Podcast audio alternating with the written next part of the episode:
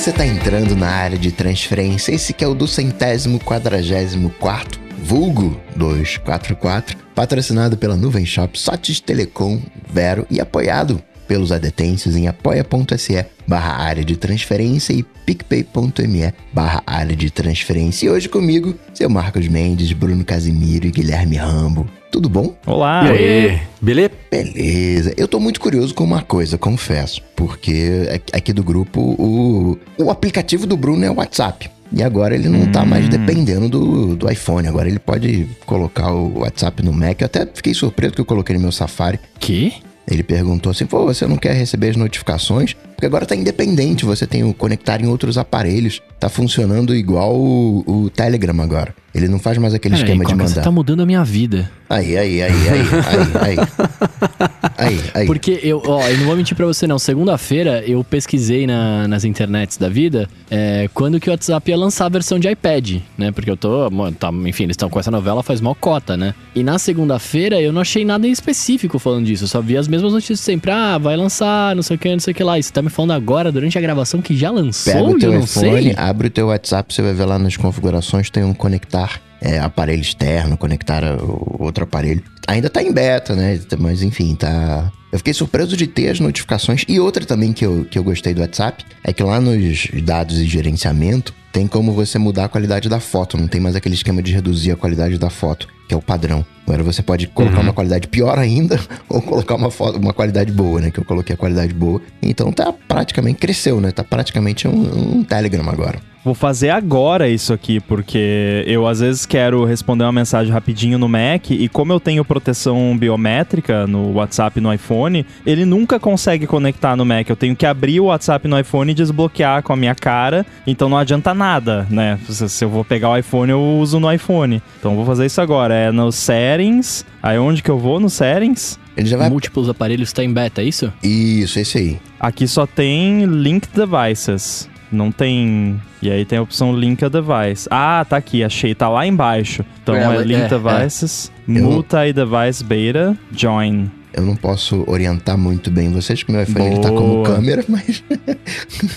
Boa, entrei aqui. Show de bola. Obrigado pela dica. Vamos ver como é que funciona. Embora eu não use muito, mas geralmente eu tô na frente do computador. Aí eu tô aqui, eu vejo que alguém me mandou alguma coisa lá que eu preciso responder, eu prefiro responder no computador. Então, provavelmente vou acabar usando. Fora que tem um teclado, né? De verdade no computador. Né? Faz bastante diferença. Agora eu fico curioso para saber assim, se tinha algum link, alguma coisa que falava, ah, ao entrar no beta, você automaticamente topa participar da nova política de privacidade do WhatsApp, vende a sua alma. Não precisei é. aceitar nada aqui. Eu também não aceitei Aí nada. Aí que mora o perigo. Não, eu confesso que se tiver isso, eu não tenho muita opção, cara. Eu vou ter que aceitar, porque a minha vida gira em torno disso. Ó, oh, deu certo aqui. Pô, Ramo, o que, que você fez? Que o meu o WhatsApp que eu tinha aqui no computador, o aplicativo, agora não tá nem abrindo mais. não, eu tô acessando o Safari no computador. Ah, tá. Eu tinha, eu tenho aplicativo do WhatsApp no, no Mac aqui, só que ele parou de que funcionar. Que nada mais é do que uma É, é, ele replica, página do é Safari sem aba, né?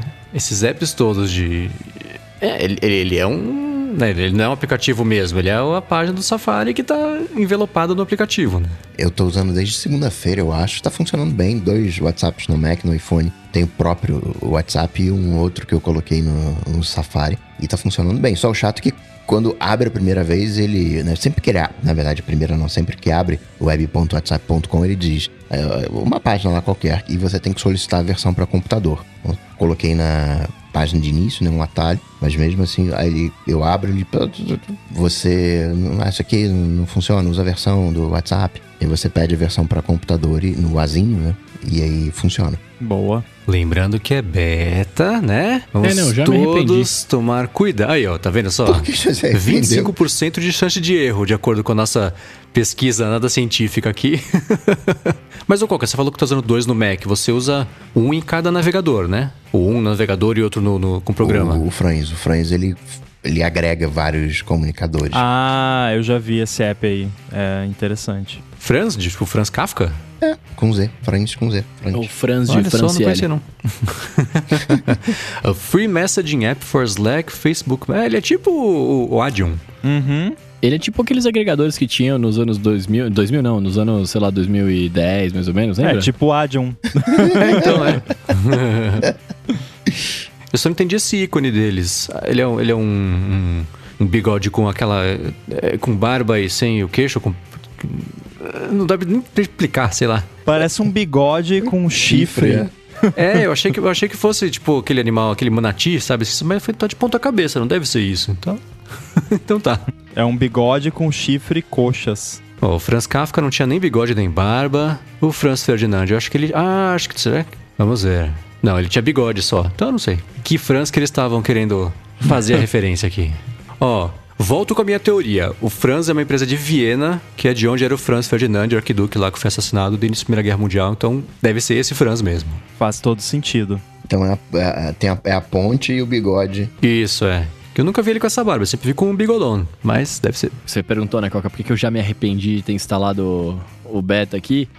Porque eu, eu entrei nele e ele, e ele fala, né? Ah, versão beta, não sei o que, se você, você vai ser desconectado de qualquer outro aplicativo do WhatsApp, não sei o que, não vai poder se conectar em versões antigas, de aplicativos antigos, né? E a porcaria do aplicativo que eu tenho instalado no computador é, é antiga, não é compatível hum, com o beta. Então, usa no Safari. Que... É, então, eu vou ter que usar no Safari a partir de agora. É. Ou pega Mas algum app daqueles que, que você cria um appzinho a partir de um site, tá ligado? Esses, esses apps que tem pra Mac. Uhum. E faz uhum. um do, do WhatsApp WhatsApp para você. É, eu vou no web mesmo, né?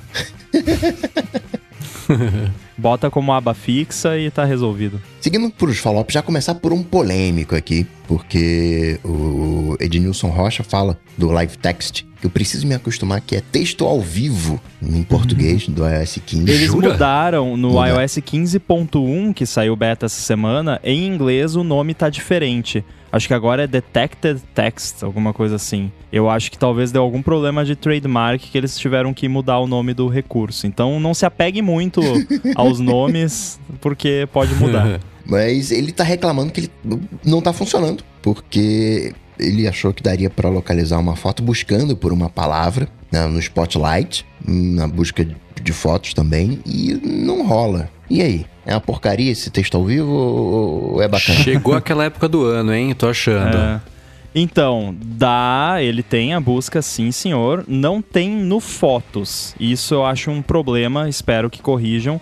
Mas no Spotlight você pode procurar. Até postei no meu Instagram, Guilherme Rambo 2, para quem quiser seguir.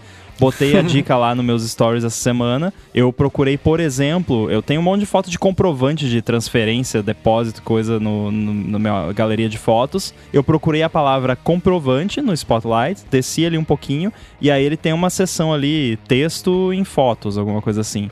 E aí estavam lá todas as fotos que tinham dentro o texto comprovante. E aí quando você abre, até ele abre um preview e até dá um highlight onde ele achou aquela palavra dentro da foto. Então funciona sim, tem no Spotlight a busca. O que pode estar acontecendo no seu caso é que o iPhone ainda não teve tempo de indexar a sua biblioteca de fotos, que é um processo demorado, pesado, e a gente volta para aquela conversa de todos os anos, como disse o Mendes. Atualizou o iPhone, vai ter um monte de processo em background que vai ficar processando foto, contato, e-mail, um monte de coisa que tem um monte de modelo de machine learning novo que tem que estudar o seu conteúdo e tal. Então dá aí, ó, uma semana, mais ou menos. Porque o seu iPhone, né, a bateria dele tem que durar, então não, não dá para sair fazendo tudo uma coisa em cima da outra. E a dica de sempre: tenha uma rotina de carregamento do seu iPhone. Carrega sempre mais ou menos pelo mesmo tempo, no mesmo horário. Eu carrego ele quando eu vou dormir.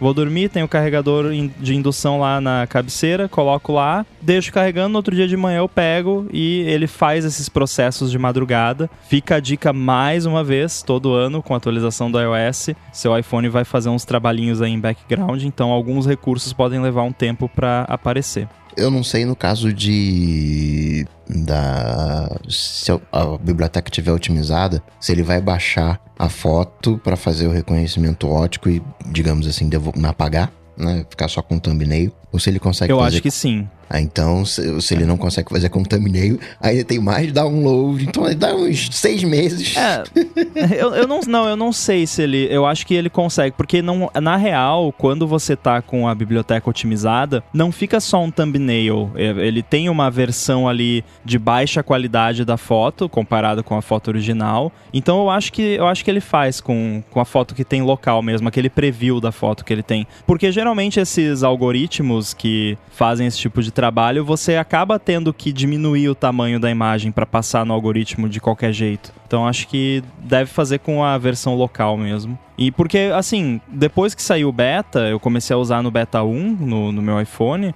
Eu acho que, sei lá, questão de. Eu só fui testar isso, sei lá, no terceiro dia e já estava funcionando. Então não demorou muito. Eu tenho bastante foto na minha biblioteca. É, acho que quanto mais foto tiver, mais vai demorar para isso estar Com completamente certeza. indexado por causa disso, né? Então vai depender muito também aí. Se tem pouca foto, vai funcionar mais rápido, né? Mas enfim, tem esse recurso. Tem o recurso, funciona, né? O, esse é o resumo. Vai gastar mais bateria, vai aquecer. Claro que se tiver no bolso e então tiver dando coceira de tão quente, aí você tira do bolso. Mas, né, essas duas semanas, né, tá tudo dentro do esperado, tá tudo dentro dos conformes. E sobre quem costuma esquecer o nome de quem acabou de dizer o nome, o Samuel Felipe tá dizendo que ele tem esse problema. Então, sempre que alguém se apresenta, ele repete o nome em voz alta, tipo Marcos, muito prazer, Samuel. É, cumprimenta a pessoa, ajuda bastante. Tem um. Eu vou chamar de teoria, né? Mas que a galera diz que você tem que falar o nome da pessoa três. Quando você conhece, você tem que falar três vezes em 30 segundos. É tipo isso que o, o, Samuel fala, que aí você grava o nome da pessoa nunca mais esquece. E eu continuo esquecendo, mas. é, não deixa de ser uma boa dica. Cara, essa é exatamente a tática que eu uso para saber que eu tranquei o meu carro. Eu, eu hum. tranco o carro e falo, tranquei. Porque se é, eu sim, falar, eu escuto durante eu fico... às vezes. Só para ter certeza. eu, eu vi essa dica sobre qualquer coisa. Eu tinha um problema muito grave de, sei lá, eu tô aqui, aí eu pego a minha chave e coloco na mochila por exemplo. E aí depois, pô, cadê minha chave? E aí ferrou, né? Aí eu vi em algum lugar alguém dando a dica, fala em voz alta. Então hoje em dia você vai me ver feito um doido falando às vezes, estou colocando a chave na minha mochila. Porque aí eu não esqueço, né? Estou trancando a porta. Aí não tem erro. Uma, uma outra dica boa é você falar em voz alta e colocar na frente Alexandra. Alexandra, tô colocando tal coisa. E aí depois você pergunta para ela, Alexandra, onde é que eu coloquei tal coisa? Aí ela vai te dizer. Deixa um... Se você falar isso pra carangueja, ela vai falar. E eu te perguntei por acaso? é, né? Procura você no Google. Aqui está o que eu encontrei na internet, um monte de foto de chave. É. Sobre onde está a minha chave. Uhum. E na questão do último bola de cristal, o Almir Júnior falou que é injusto eu ganhar ponto no bola de cristal com ah, chutes. Tipo, não vai ter sensor novo. Assim é fácil. É como se chutasse que não vai ter Apple Watch verde-limão com bolinha uh, preta. Né? Não vai ter iPhone com rodinhas. É, eu, eu, eu tenho Olha, eu verde-limão tenho... com bolinha preta já teve, se você considerar o iPhone 5C com as capinhas. Pior que é, é verdade. o iPhone Crocs, né? É. Pior que é verdade. Quis, né? Cair, cair do, do cavalo aqui. Mas, Almir, eu vou tá falar. Tá vendo se perder esse ponto, ó. Pois é. Mas eu vou falar uma coisa para você, Almir. O que eu aguentei durante anos a fio desses três da internet que caçoou de mim, que fez bullying de mim nessa história de, de aí, né, o sensor novo, eu vou falar para você o seguinte: eu acho injusto eu ter ganhado só um ponto, eu tinha que ter ganhado uns 3, 4. é o seu erro nessa lógica você achar que acabou, né? é. É, mas cada um tem a sua estratégia ali para tentar vencer, né? Você pode falar, não vai ter um macaco embutido no iPhone. De fato, não vai. A questão é que, assim, o que nós combinamos é justo, né? A lista tava lá, todo mundo concordou com ela, então Coca uhum. ganhou merecidamente. Isso aí. E na questão das comunidades de Twitter, né, sobre o único real uso para as comunidades do Twitter, né, que seria criar uma comunidade de lontras que a gente comentou, o Mark Knight perguntou se a gente já conhece o lontrinhas com dois S. Não conhecia, passei a conhecer graças ao Mark e já estou seguindo, porque é, é uma foto ou vídeo melhor que o outro ou a outra. É a cara do Rambo essa, essa conta. Por quê?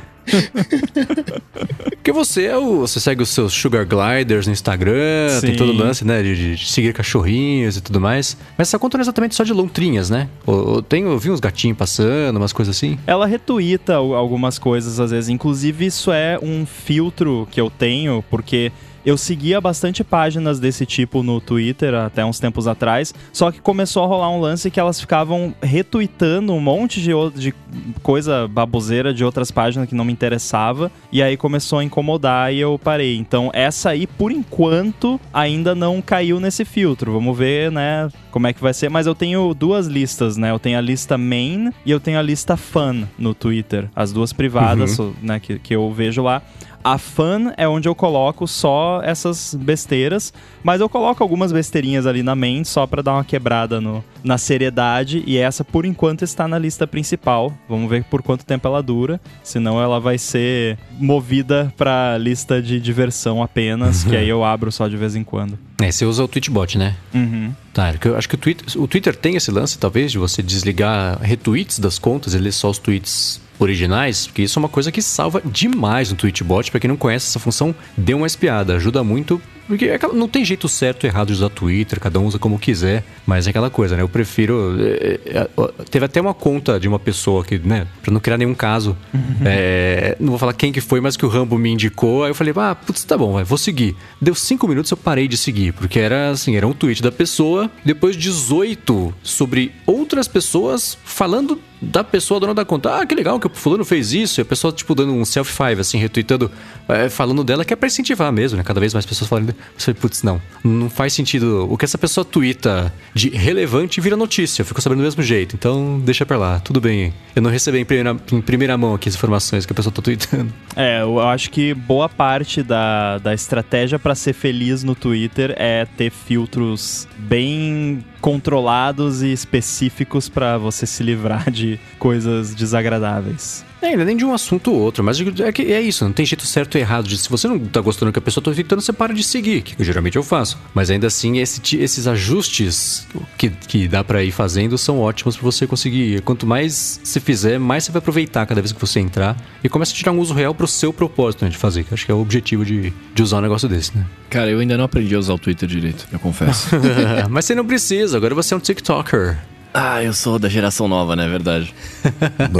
Bruno Casimiro, nova geração. É isso aí, você tem que ensinar a gente a usar melhor o TikTok. Cara, mas é o TikTok não tem segredo. Você posta um vídeo lá, a galera vai gostar, ele vai recomendar porque o algoritmo de recomendação é muito mais legal. E aí você continua interagindo, é só isso. E partindo para o primeiro assunto, quero saber a experiência de vocês com o iOS 15, porque ele eu tive uma das, das experiências mais desesperadoras do último tempo, graças ao iOS 15. Mas antes. Foi uma desesperiência?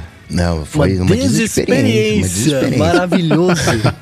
Mas antes, deixa eu agradecer a Nuvem Shop, patrocinadora do episódio de hoje. A Nuvem Shop é a maior plataforma de e-commerce da América Latina e ela está com uma oferta especial para os ouvintes do ADT que querem montar uma loja online profissional. A Nuvem Shop já oferece 30 dias de graça para testar a plataforma e 90 dias de isenção de tarifas. E os ouvintes aqui do ADT, ainda por cima, tem 25% de desconto na primeira mensalidade, depois de testar um mês de graça por meio do link areadetransferencia.com.br barra nuvem shop. Ela oferece designs profissionais para você montar a sua loja e oferece também integração com lojas de redes sociais, marketplaces de varejo brasileiro, lojas físicas também e por aí vai. Então, com a Nuvem Shop, além de você ter a sua loja online com a sua cara, o seu negócio, você também consegue vender em outras plataformas e gerenciar tudo num lugar só.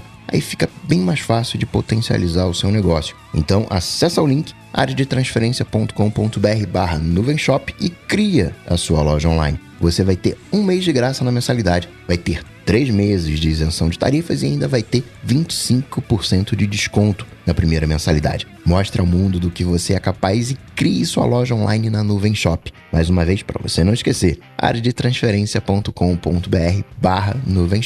Obrigado, Nuvem Shop, por estar patrocinando mais episódio do Área de Transferência. Valeu! Valeu! Então, deixa eu compartilhar uma coisa com vocês. Eu, outro dia, foi, sei lá, duas semanas, três semanas de, de iOS 15, eu tô no carro dirigindo e aí o meu Apple Watch fala que eu esqueci o meu MacBook. E ah. aí deu aquele gelo, aquele pânico. Uhum. Meu Mac, não, peraí. Onde é que tá o meu Mac? O que, que aconteceu com o meu Mac? Quem pegou o meu Mac? E eu lembrei que eu tava saindo de casa. E que eu, eu deixei meu Mac em casa. Faz sentido. Mas até eu perceber que eu, né, tinha saído de casa e que meu Mac tava em casa e que tava tudo bem, né? Foi aquele pânico, aquele gelo, sabe? Que, sabe quando desce um gelado pelo corpo assim?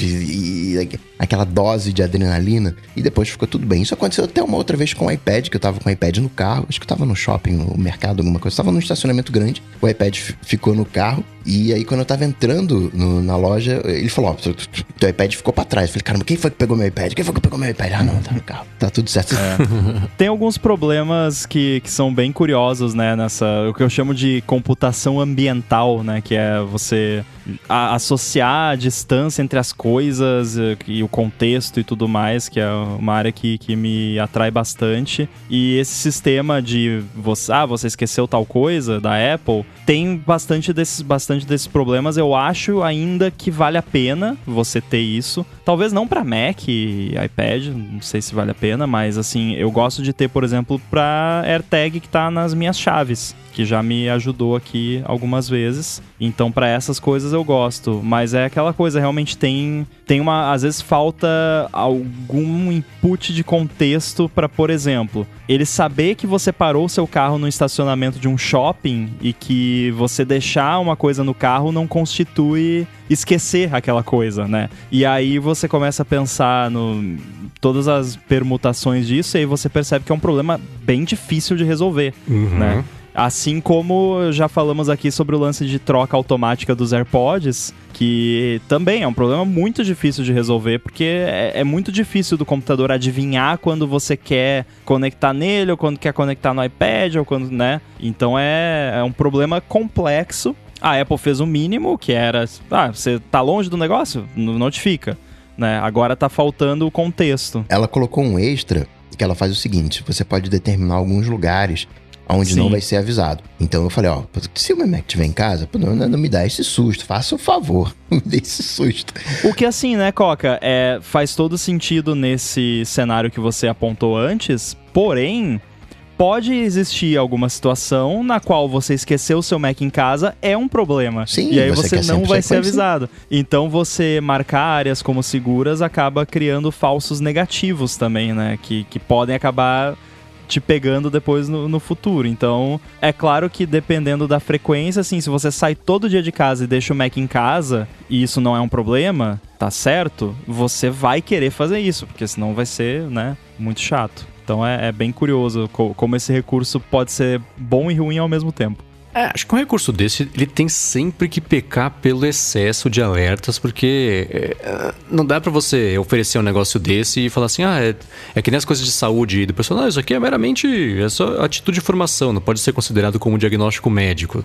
É, é, tá esquecendo como é que vai acontecer de alguém ser roubado justo na hora que tá saindo de casa, alguém passar a mão na janela ali e levar o negócio embora. Então você não, ou você decide que você vai ser alertado, ou você esquece esse recurso e arque com isso naquela uma vez que ele vai ser necessário se isso um dia acontecer, né? Então não, não tem como ter as duas coisas, né? Porque é, é acho que até dar esse tipo de controle de ah, estabelecer as safe areas aqui é, é pedir para a pessoa, não por culpa dela, claro, se embananar e, e, acabar ficando sem um produto aí, perdendo alguma coisa, sendo subtraído ali de alguma coisa, e aí vai culpar o sistema que não funcionou, enfim.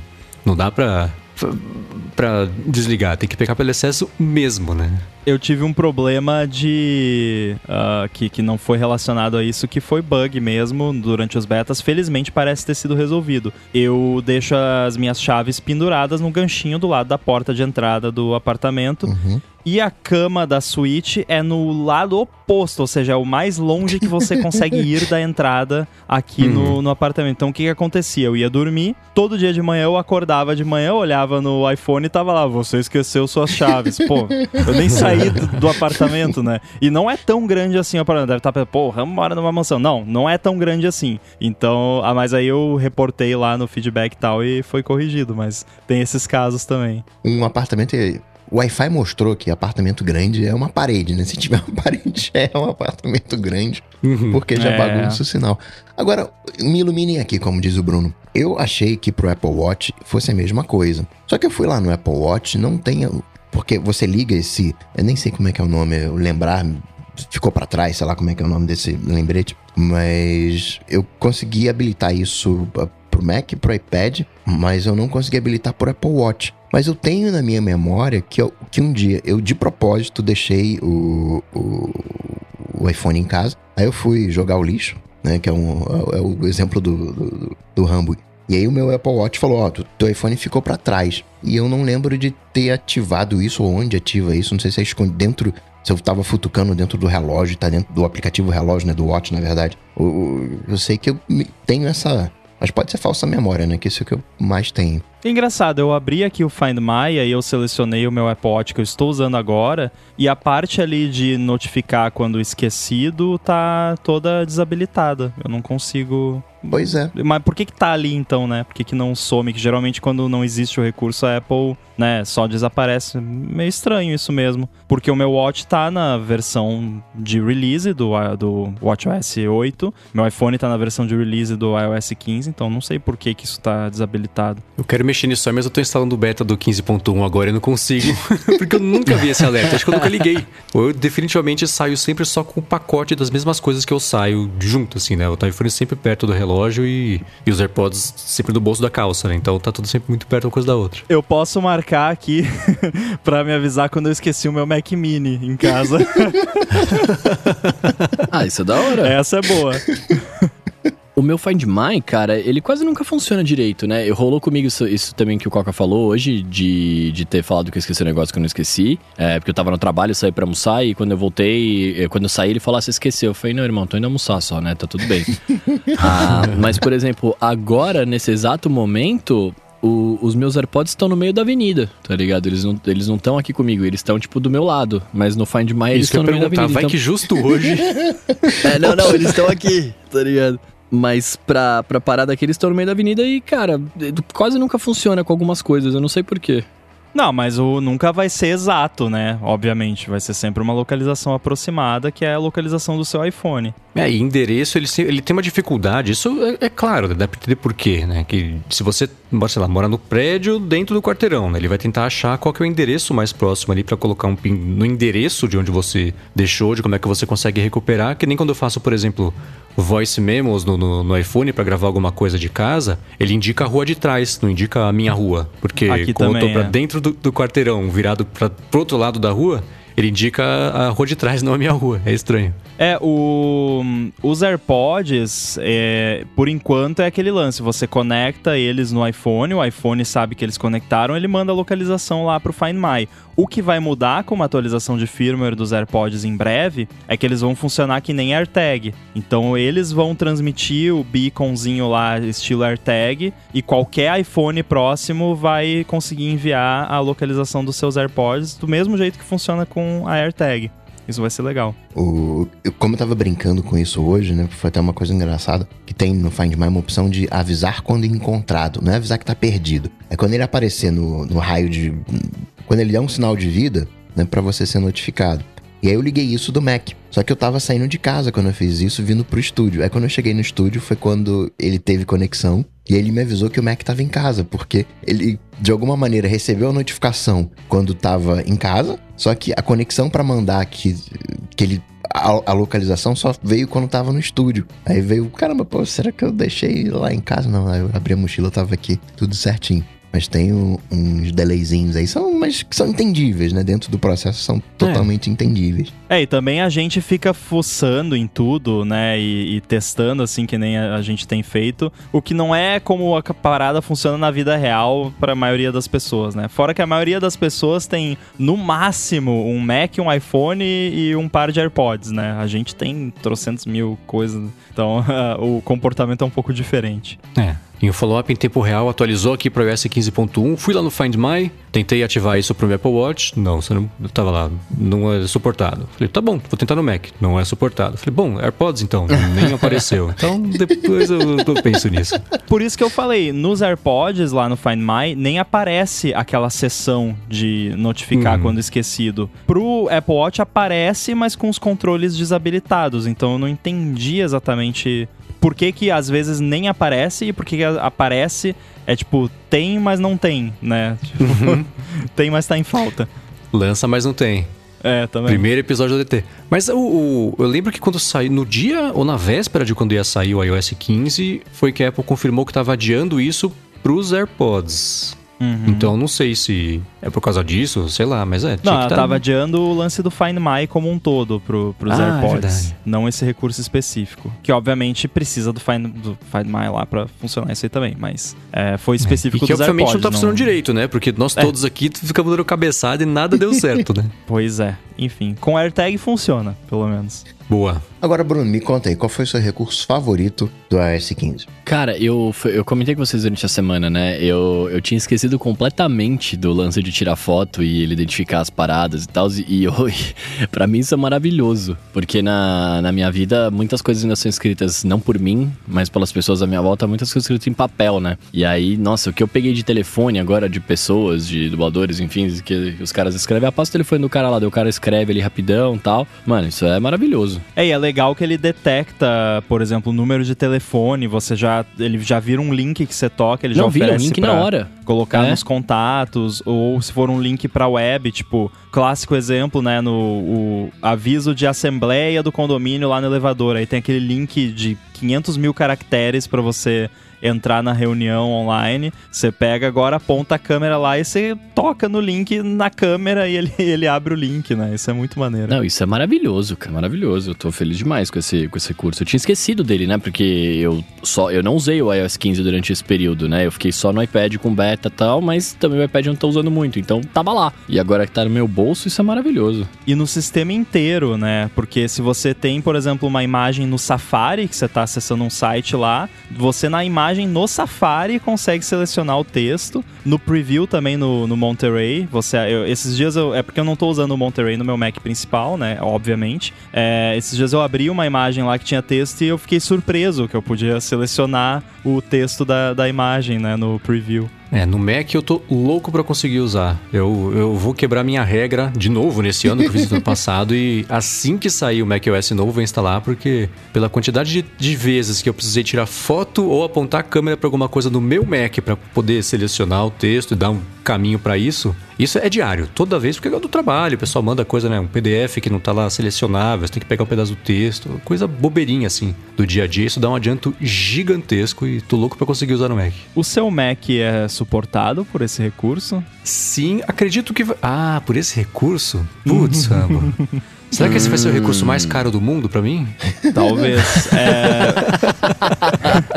é... que eu lembro que assim, era só pra M1 no, nos primeiros ah, betas, não. mas aí a Apple. Não, mas já a Apple expandiu. Não é mais só pra é. M1. Mas talvez não role no seu Mac. Vale é, pesquisar não, certamente aí. não vai rolar. o, o, meu, meu Mac é meio 2015, não, não vai rolar. Cara, por alguns instantes eu, eu achei que ele era meio 2015, meio 2016. assim, eu falei, nossa. Ó, achei aqui no The Verge uma matéria de 27 de julho Ó, falando que o Live Text a... não é mais exclusivo da M1. Achei. O now works across all Mac computers that support macOS Monterey. Então, se o seu Mac roda o Monterey, Aê. vai ter o Live Text. Muito bom. Ufa, pronto, que bom. que alívio. tranquilo hoje. Boa. Uma das coisas que eu fiz é, seguindo esse o que o Rambo falou, né, que a gente vai testando até o limite. Eu peguei uma caixinha de um produto japonês, aí fiz ele reconhecer o texto e depois traduzir para português. E assim, como eu sabia o que, que era o produto, eu né, consegui entender. A tradução não foi maravilhosamente bem, mas eu consegui entender o produto. Funcionou certinho. Manual também, peguei manual em espanhol e fiz ele traduzir. Funcionou bacaninha. É impressionante, eu tô fazendo um teste aqui, porque eu já reparei assim, por exemplo, você tem uma foto que você tirou na frente de algum lugar e tem, sei lá, um letreiro lá de um restaurante, de um, algum lugar. Você procura no, no Spotlight, você encontra porque tem o texto lá e, e, é incrível porque quando você pensa em OCR, né, que é essa tecnologia de reconhecer texto em imagem, você pensa naquele OCR antigo que precisava ser uma fonte específica e tava uhum. retinho o texto com contraste. Não, cara, tem um texto todo torto lá na, na fachada de um prédio, ele reconhece. Eu tenho uma foto aqui que eu, que eu tenho aqui na, no, no, meu álbum, que é um, uma placa lógica de um iPhone, eu acho. E aí tem um chip que tá escrito Samsung no chip, que é um chip da Samsung, e tá todo em caixa alta, com uma fonte meio exprimida. O G tá meio borrado, assim, porque o chip tá meio raspado e tá de pé. E ele reconhece o Samsung escrito no chip. é, é, impressionante.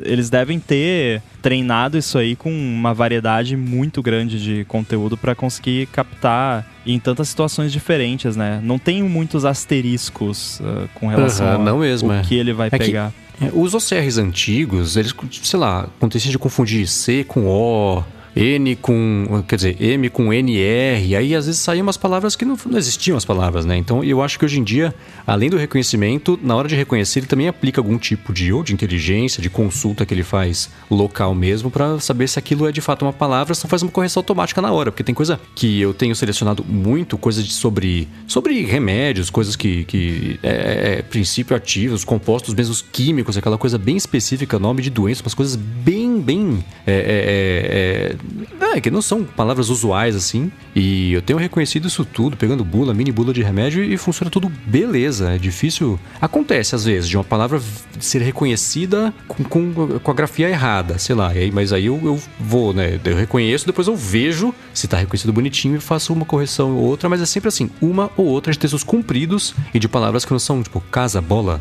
chapéu praia. São mais complicados do que isso, né? Então, mas é, ainda me impressiona toda vez. Eu fiz um teste aqui, eu tirei uma foto da, da tela do meu computador aqui e no canto tem o logo do StreamYard que é um pato usando um Fone. headphone e no headphone tem a letra S. Ele reconheceu uhum. a letra S dentro do headphone do logo do, do StreamYard. Agora, um, um recurso que eu consigo imaginar o Rambo usando é o drag and drop né? Que você pode selecionar várias fotos e você arrasta. Tem que ter uns 23 dedos, né? Eu precisei pedir dedo emprestado para fazer isso. Mas você seleciona as fotos e você consegue arrastar para outros aplicativos, né? Você joga ali na multitarefa e consegue arrastar para outros aplicativos. Você chegou a testar esse, esse recurso, Rambo? É, na real não é só foto, né? O, o drag and drop foi liberado finalmente para iPhone, que foi só virar uma flag lá, que era que já tava lá há anos, desde que existe drag and drop no, no,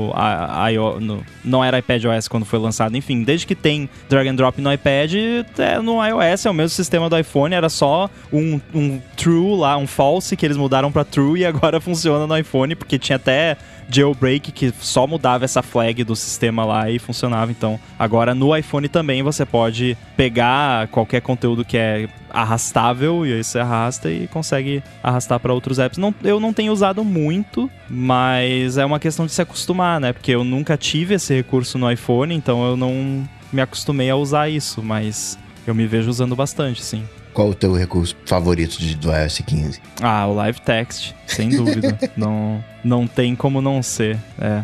E eu coloco como um segundo colocado bem próximo os recursos de foco, que eu gostei bastante de ter opções diferentes de não perturbe dependendo do contexto. Então eu tenho, eu tô usando o, o modo de work, que é para trabalho, que aí ele só deixa passar algumas coisinhas, o modo pessoal e o modo sleep. Eu tô usando esses, tô gostando bastante também. Eu só não gostei que ele tenta adivinhar quando é, eu quero ligar os modos e como a minha rotina não é tão regrada durante o dia, ele não conseguiu ainda entender quando que eu quero um e quando eu quero outro, mas no geral funciona bem. Tem um, um, um recurso que o Mandy vai odiar esse recurso, que é o, o, o player de vídeo padrão agora tem velocidade. Você pode pegar um vídeo do YouTube, no YouTube você tem o 2x, mas o player padrão não tem velocidade de playback. Agora tem o playback. Assistir lá uns videozinhos mais sérios, uns filmes em 2x. É, eu não vou odiar, eu só não vou usar. Simples assim. Cada um use da melhor forma que achar apropriado, mas para filme isso não é uma coisa que faz parte do, dos meus hábitos. Aliás, off topic, mas eu finalmente, um pouco tempo atrás, agora eu tenho Picture in Picture no app do YouTube no iPhone, finalmente. É... Boa. Como? Como que você tem isso? Me, me, me, me, me educa aqui que eu sou. Cara, você tem que entrar no, nas, nas configurações da sua conta no app do YouTube, aí tem uma área de experiments lá, ou experimentos, não sei. E aí você pode habilitar. E aí depois que você habilita, ainda pode levar um tempinho para começar a funcionar. Eu habilitei e aí, tipo, no dia seguinte começou a funcionar. então isso é a partir do app, né? Você tá falando? No app do YouTube, mas você pode habilitar pelo site também. Tem lá as hum, opções bom, lá no interessante. site que eu tava usando, faz tempo que eu não tento ativar o Picture in Picture, mas eu tava usando uma dica que eu acho que foi o Leandro Rezende, nosso querido adetência aqui, que deu a dica pro Mac Magazine, que era isso, você dá, bota o vídeo em tela cheia, e aí você ativa o multitarefa, e aí você sai, do, do você toca para fora do, do Safari, pra ir, sei lá, pra Home, e aí o vídeo aparecia, mas era mais um bug do que um Não, mas no, no, Safari sempre teve como você dar um jeito de fazer o Picture in Picture funcionar, é. mas o, a minha questão era no app do YouTube, porque eu uso o app ah, do entendi. YouTube. É, tá. é eu nem tenho o app do YouTube. Ah, então. eu ativei aqui. É. E tá rolando, da hora, muito obrigado. Legal, legal. Várias dicas no episódio de hoje, hein? Tá vendo só? É, isso que eu ia falar. Ai, Esse episódio de hoje eu tô, eu tô descobrindo um monte de coisa aqui, cara. Muito obrigado por, por a gente estar gravando Agora, tá todo mundo já rodando o iOS 15, suponho, e eu quero saber o veredito especialmente a experiência no iPhone com o Safari. E aí, com, como vocês deixaram ele configurado? Como vocês estão usando? E estão usando alguma extensão nova dessas que saíram? Eu primeiro eu quero reclamar, antes de falar disso, eu quero reclamar do widget de calendário, que eu achei que eles iam arrumar isso quando fosse lançar oficialmente e não arrumaram, eu tô muito chateado, fica aí meu protesto. Cara, baixa o Chib Studio e coloca o, Chib Calendar. Mas o, o Chib Calendar me dá os meus eventos do dia também? Ah, não dá. O... Pô, tá aí, é, ó, tem que fazer uma versão... Me manda um... Faz um desenho aí no Notability e me manda como você quer o, o, widget que eu, que eu faço pra você. Eu vou fazer, eu vou fazer. Demorou. Então, eu vamos aí tá, vamos lá, vamos dar minha experiência agora do Safari, porque eu eu de novo, eu falei das outras vezes que eu tinha gostado do Safari como tava no iPad, né? Porque era onde eu tava usando. Eu eu não consegui me acostumar com a barra embaixo ainda. Eu tô achando muito, mas muito estranho, né? Tipo, várias vezes eu, eu dito alguma coisa no Google, né, para ele procurar lá tal, e aí quando eu vou entrar para mudar a pesquisa, tipo, eu mudo direto na barra de pesquisa. Eu falo, mas não era assim, ele devia estar tá mudando no Safari, tipo, eu, sei lá tá, pra mim ainda tá um pouco confuso, saca? O que eu falo para todo mundo é assim: dá uma chance, porque não adianta, você vai achar estranho no começo, Sim. porque Sim. você tá acostumado há anos usando o negócio de um jeito. Eu, no, como tô rodando já desde o primeiro beta, então desde junho, questão de uma semana mais ou menos eu, eu me acostumei. Então o que eu digo para todo mundo é: dá uma chance, tenta pelo menos por uma semana, deixa a barra lá embaixo, e aí se você não se adaptar, muda. Mas eu acho que é um, uma mudança que vale a pena você tentar se adaptar, porque na minha experiência, depois que eu me acostumei, ficou bem mais ergonômico de usar o Safari. Eu adoro os gestos que você pode fazer ali de arrastar para o lado para criar uma aba nova, alternar entre as abas arrastando, arrastar para cima para abrir a lista de abas. Eu gostei, depois que eu me acostumei, ficou de boa. É, minha experiência foi parecida e tá parecida depois que, né, né, depois que eu me acostumei. Tem um pedaço disso, mas depois que o próprio Safari melhorou também, né? É, teve toda a mudanças, saga né? dos betas, aquela coisa toda que foi bem polêmica, falamos sobre isso bastante aqui. Mas hoje para mim tá funcionando. Eu deixei ele do jeito que ele é, não voltei com a barrinha lá para cima, porque é, é, de fato é melhor, né? Você arrastar para cima para ativar o, o multi, multi abas só. E um gesto que eu acho ótimo é de você abrir uma aba nova arrastando só a barra de endereço pro lado e ele já abre uma aba nova lá né, para você fazer. E é, foi uma daquelas coisas assim, nossa, já pensou se, olha, funciona, né? De, de, tentar experimentar e fazer e o negócio funcionar. Isso é bem útil. Eu passei até a ter mais abas abertas, que é uma coisa que eu nunca fiz na vida, porque eu já comentei por aqui que aba para mim é o que as pessoas têm de faniquito de fechar aplicativo, mas de fechar abas. Terminei com a minha aba, eu fecho. Não tem que ficar aberta 200, 300, tem três no máximo para mim. Mas tem funcionado bacana e, e, desse jeito o Safari encaixou bem no meu cérebro. Ainda acontece às vezes de eu querer troca, tocar na barra de endereços e o dedo ir lá para cima, né? Eu faço que nem o Bruno falou, eu me sinto um idiota, eu vou lá para baixo e, e toco e, e aí funciona, mas a memória muscular está quase se reacostumando com para poder pegar agora esse jeito certo, instintivamente já ir com o dedão lá para baixo, não em cima da tela, hora que eu quiser digitar endereço novo. Mas sabe o que eu acho estranho também, olhando assim como ficou, né? Porque, de novo, eu, eu, pra mim é novo, né? Pra mim é novidade. É, parece que tá errado, né? Se a, a diagramação do, da barra embaixo, você fala, nossa, não, os caras erraram, não é, é lá em cima, né? Assim, mas tirando isso, né, vai, vai rolar. Em algum momento eu vou me acostumar também. Para mim parecia errado o jeito anterior, né? Eu, caramba, meu polegar tá aqui embaixo, tá aqui, eu quero aqui. É. então quando desceu, eu falei que nada, para mim sempre sempre deveria ser aqui. Então para mim, tô hum. usando embaixo e, e tá super de boa, né? Acostumei Podia até ter uma linha só, colocaram duas ali, né? O jeito anterior dos betas eu até preferia, mas agora tá só a linha embaixo, de barra de endereço, né? Aquela última linha com não, os atalhos ali, né?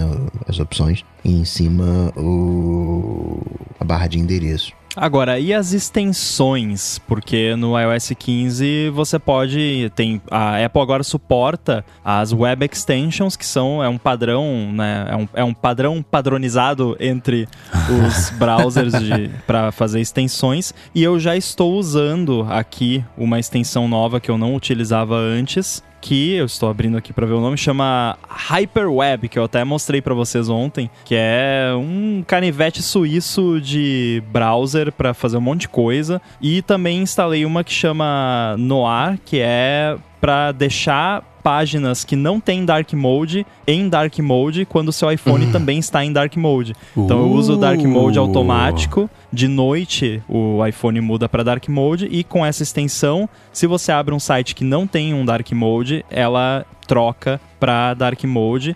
E eu, eu, fiquei um pouco com o pé atrás, porque eu pensei, ah, não tem como ficar bom um Dark Mode automático, vai ficar meio esquisito e tal. Mas sabe que tem funcionado. Eu testei aqui vários sites. A Wikipedia, por exemplo, não tem um Dark Mode, funciona bem lá. Uhum. E se o site já tem um Dark Mode próprio, a extensão detecta isso e não, não mexe, deixa Pô, legal, o Dark hein? Mode padrão. Gostei. Recomendo. Vai ficar o link aí. Vai ter algum link para botar, né, nesse episódio. Esses links são caprichados. e esse Hyperweb, ele é um bloqueador de um monte de coisa. Ele clica sozinho em pop-up que aparece de cookie aquele pop-up chato que quando você abre um link do Reddit, que ele quer que você abra o, o ah, site, o app, sim. ele clica sozinho, tira aquilo da sua frente. Então recomendo também. É, eu tô usando aquela Overamped, que é uma que já saiu de beta, nem sei.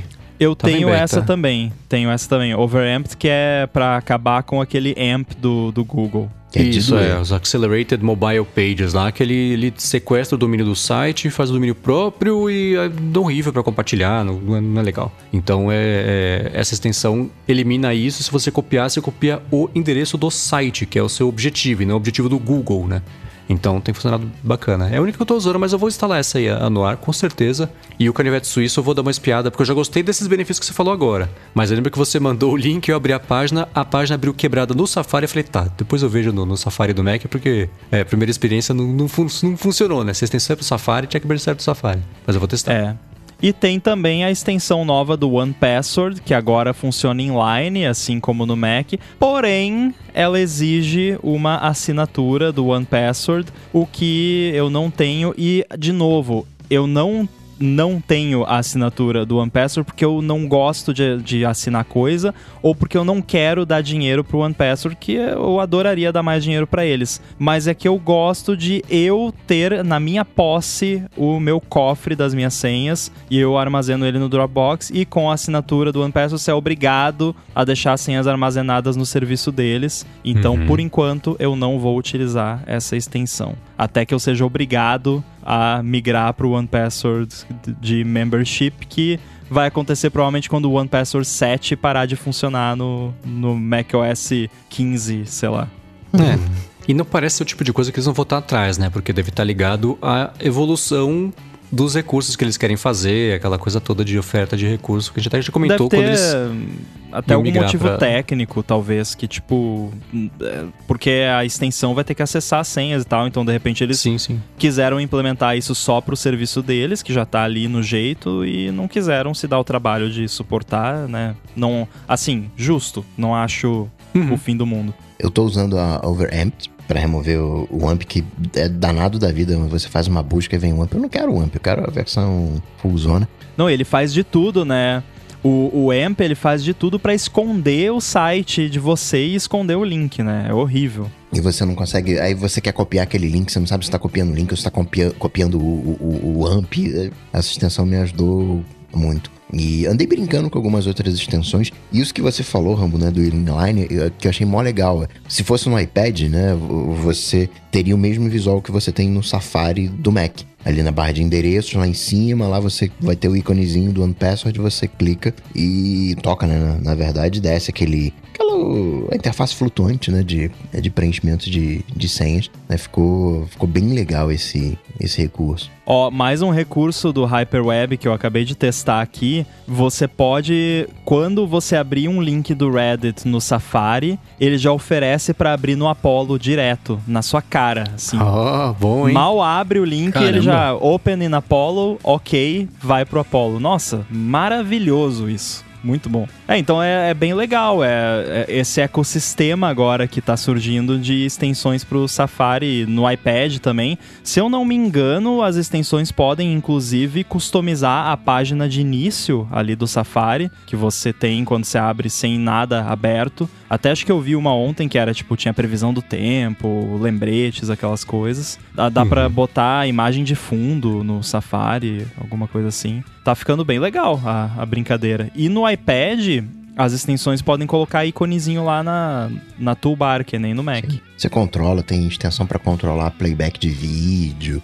Assim, você tem o, o Safari, toda a estrutura né, de, de HTML tá ali para ser manipulada de alguma maneira. É, e, e usa aquele padrão Web Extensions, né, Coca? Então, quem tem uma extensão para o Google Chrome, por exemplo, basicamente, né, claro que na prática não deve ser só isso, mas é só reempacotar a mesma extensão, mandar para Apple e, e é isso, assim, não precisa criar uma extensão totalmente separada só para o Safari. Bruno tem, tá usando extensão? Eu não tô usando nenhuma, mano. Eu tô ouvindo vocês falando e eu tô pensando, caramba, por que, que eu não fui testar minhas extensões ainda? é, uma coisa que a gente nem lembra que chegou, né?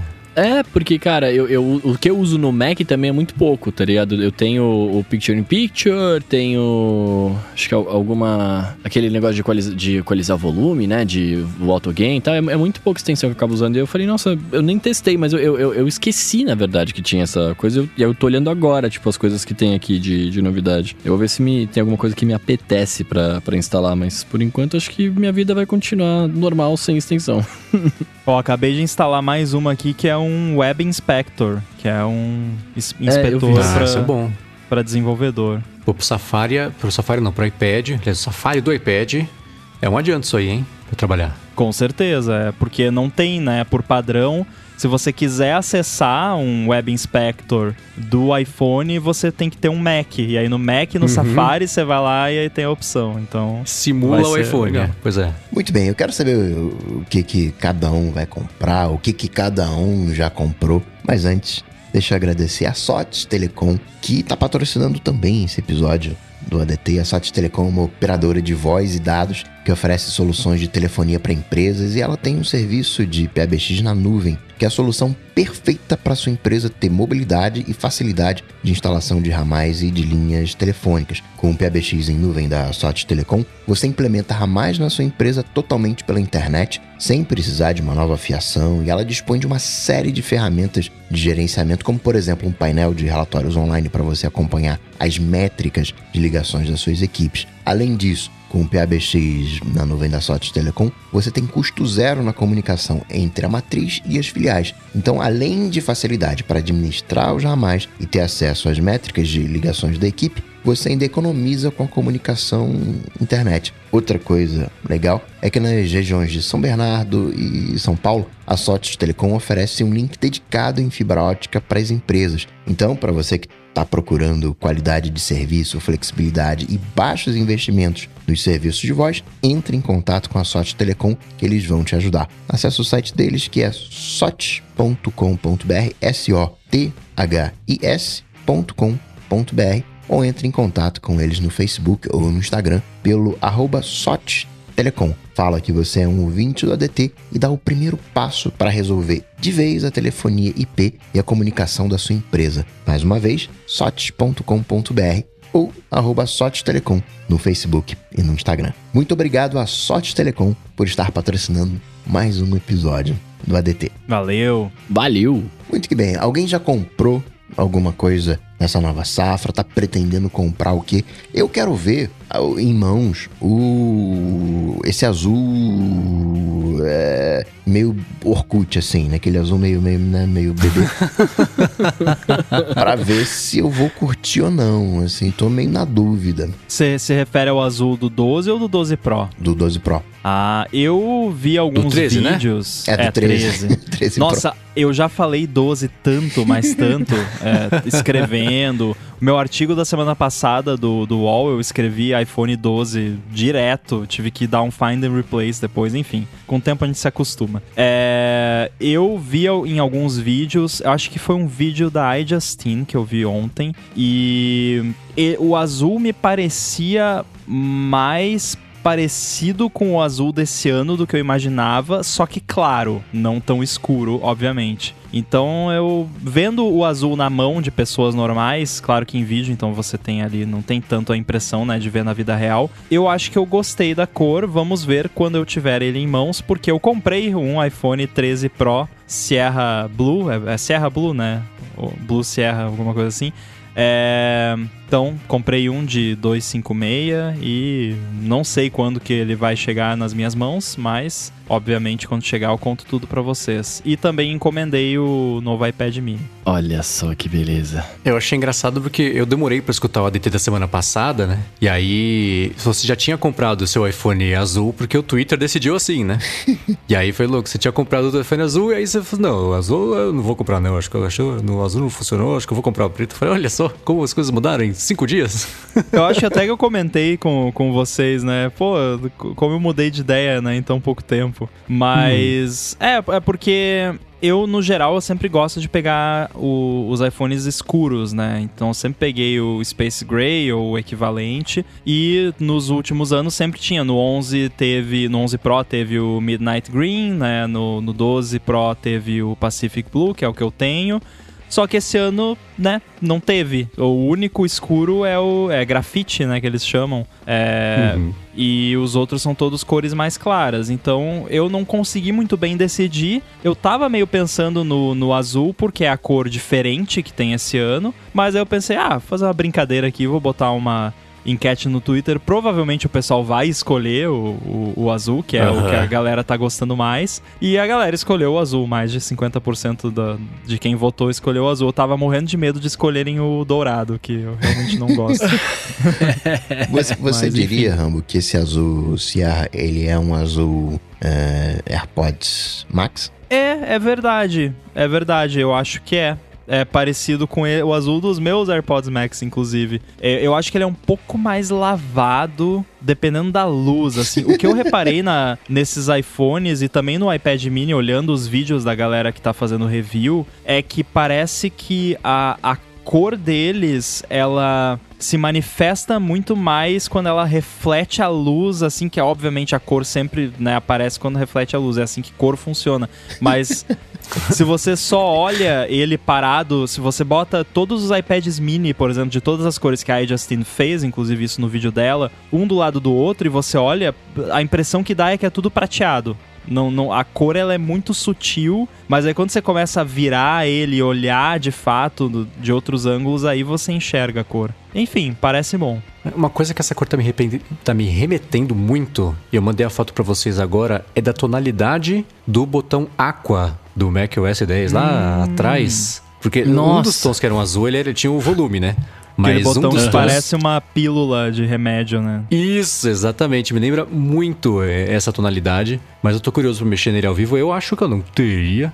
Mas é, é que nem o, o, roxo, né? O roxo eu achei ele lindo. Toda vez que eu vejo uma amiga da Larissa tem, é, eu acho bem bonito, apesar de não ser é, o meu tipo de, de escolha. Ainda assim eu acho bacana. Eu gostei muito do azul do 12, do não Pro. Achei bem bonito o azul. E o vermelho também, obviamente. É, vermelho não tem como, né? Lindão. É porque o vermelho do 12 foi um pouco decepcionante. Que eu tenho o 12 mini vermelho, mas é um vermelho meio. Tô olhando para ele agora, que é a minha câmera aqui na live. É, não é aquele vermelho, assim, que parece uma pintura de carro, sabe? Que nem o, o 10R, por exemplo, era esse vermelhão, assim, também bem forte. E o, o 12 o vermelho dele me deixou um pouco decepcionado. Então, gostei que no 13 eles voltaram para um vermelho mais expressivo, não sei. Uhum. Cara, eu, eu pretendo comprar o iPhone 13, eu, eu, eu tô 13 Pro, né? E vou comprar na cor que eu compro sempre, que é o, o, Special Grey da vida. E eu quero o Apple Watch vermelho. Eu tô nessa, nessa, nessa empreitada aí, mas ainda não Boa. adquiri no 2. Mas até, acho que até o final do é, mês o eu adquiro. O Apple Watch, se você tivesse adquirido, eu ia querer saber como, né? Porque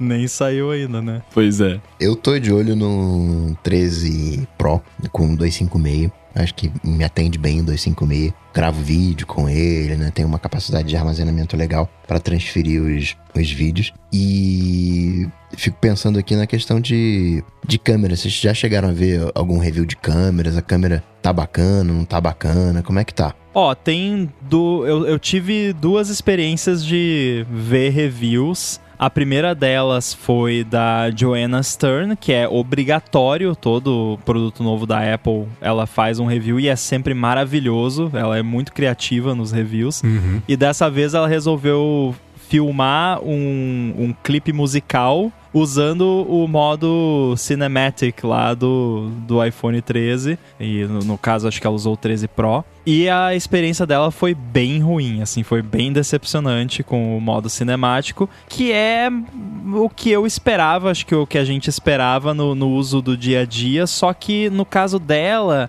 era uma situação que, assim, você olha e você sabe que não vai funcionar, porque é escuro, com luz com cores muito fortes, assim, então é, não era uma situação muito boa, mas mesmo assim, os outros reviews de gente que usou o modo cinemático em situações situações mais favoráveis, é o modo retrato para vídeo. Então tem os mesmos problemas do modo retrato, que corta pedaço de óculos, corta orelha, corta cabelo, né?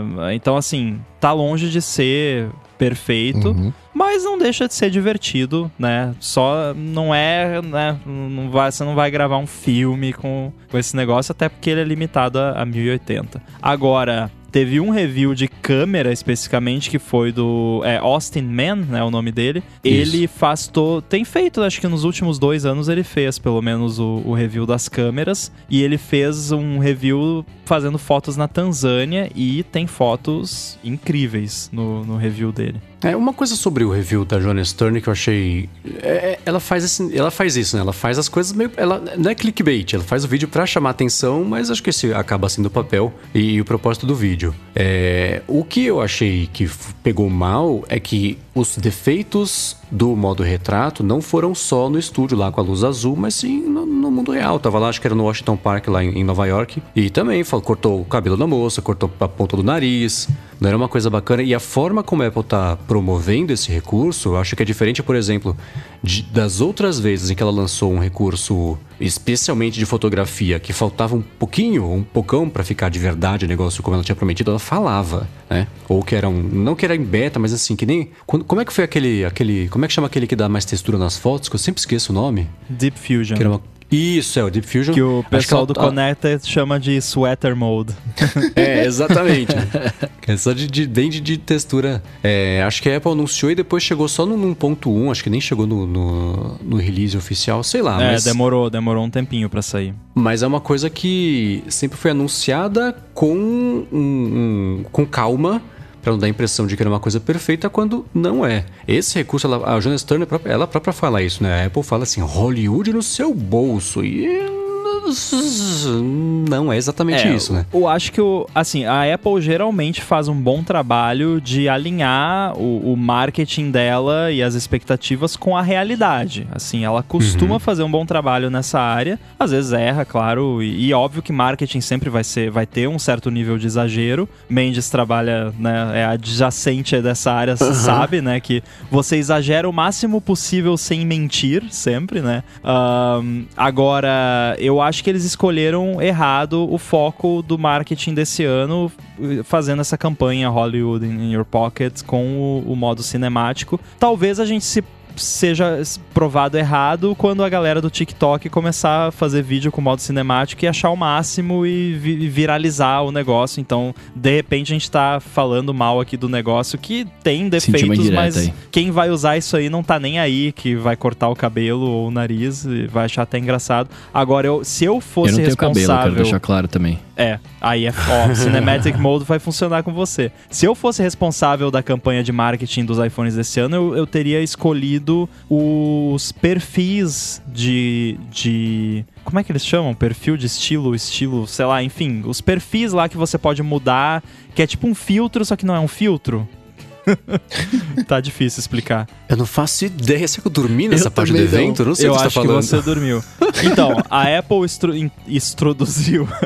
a Apple introduziu na, no iPhone Introduzir 13. e introduzir pra fora?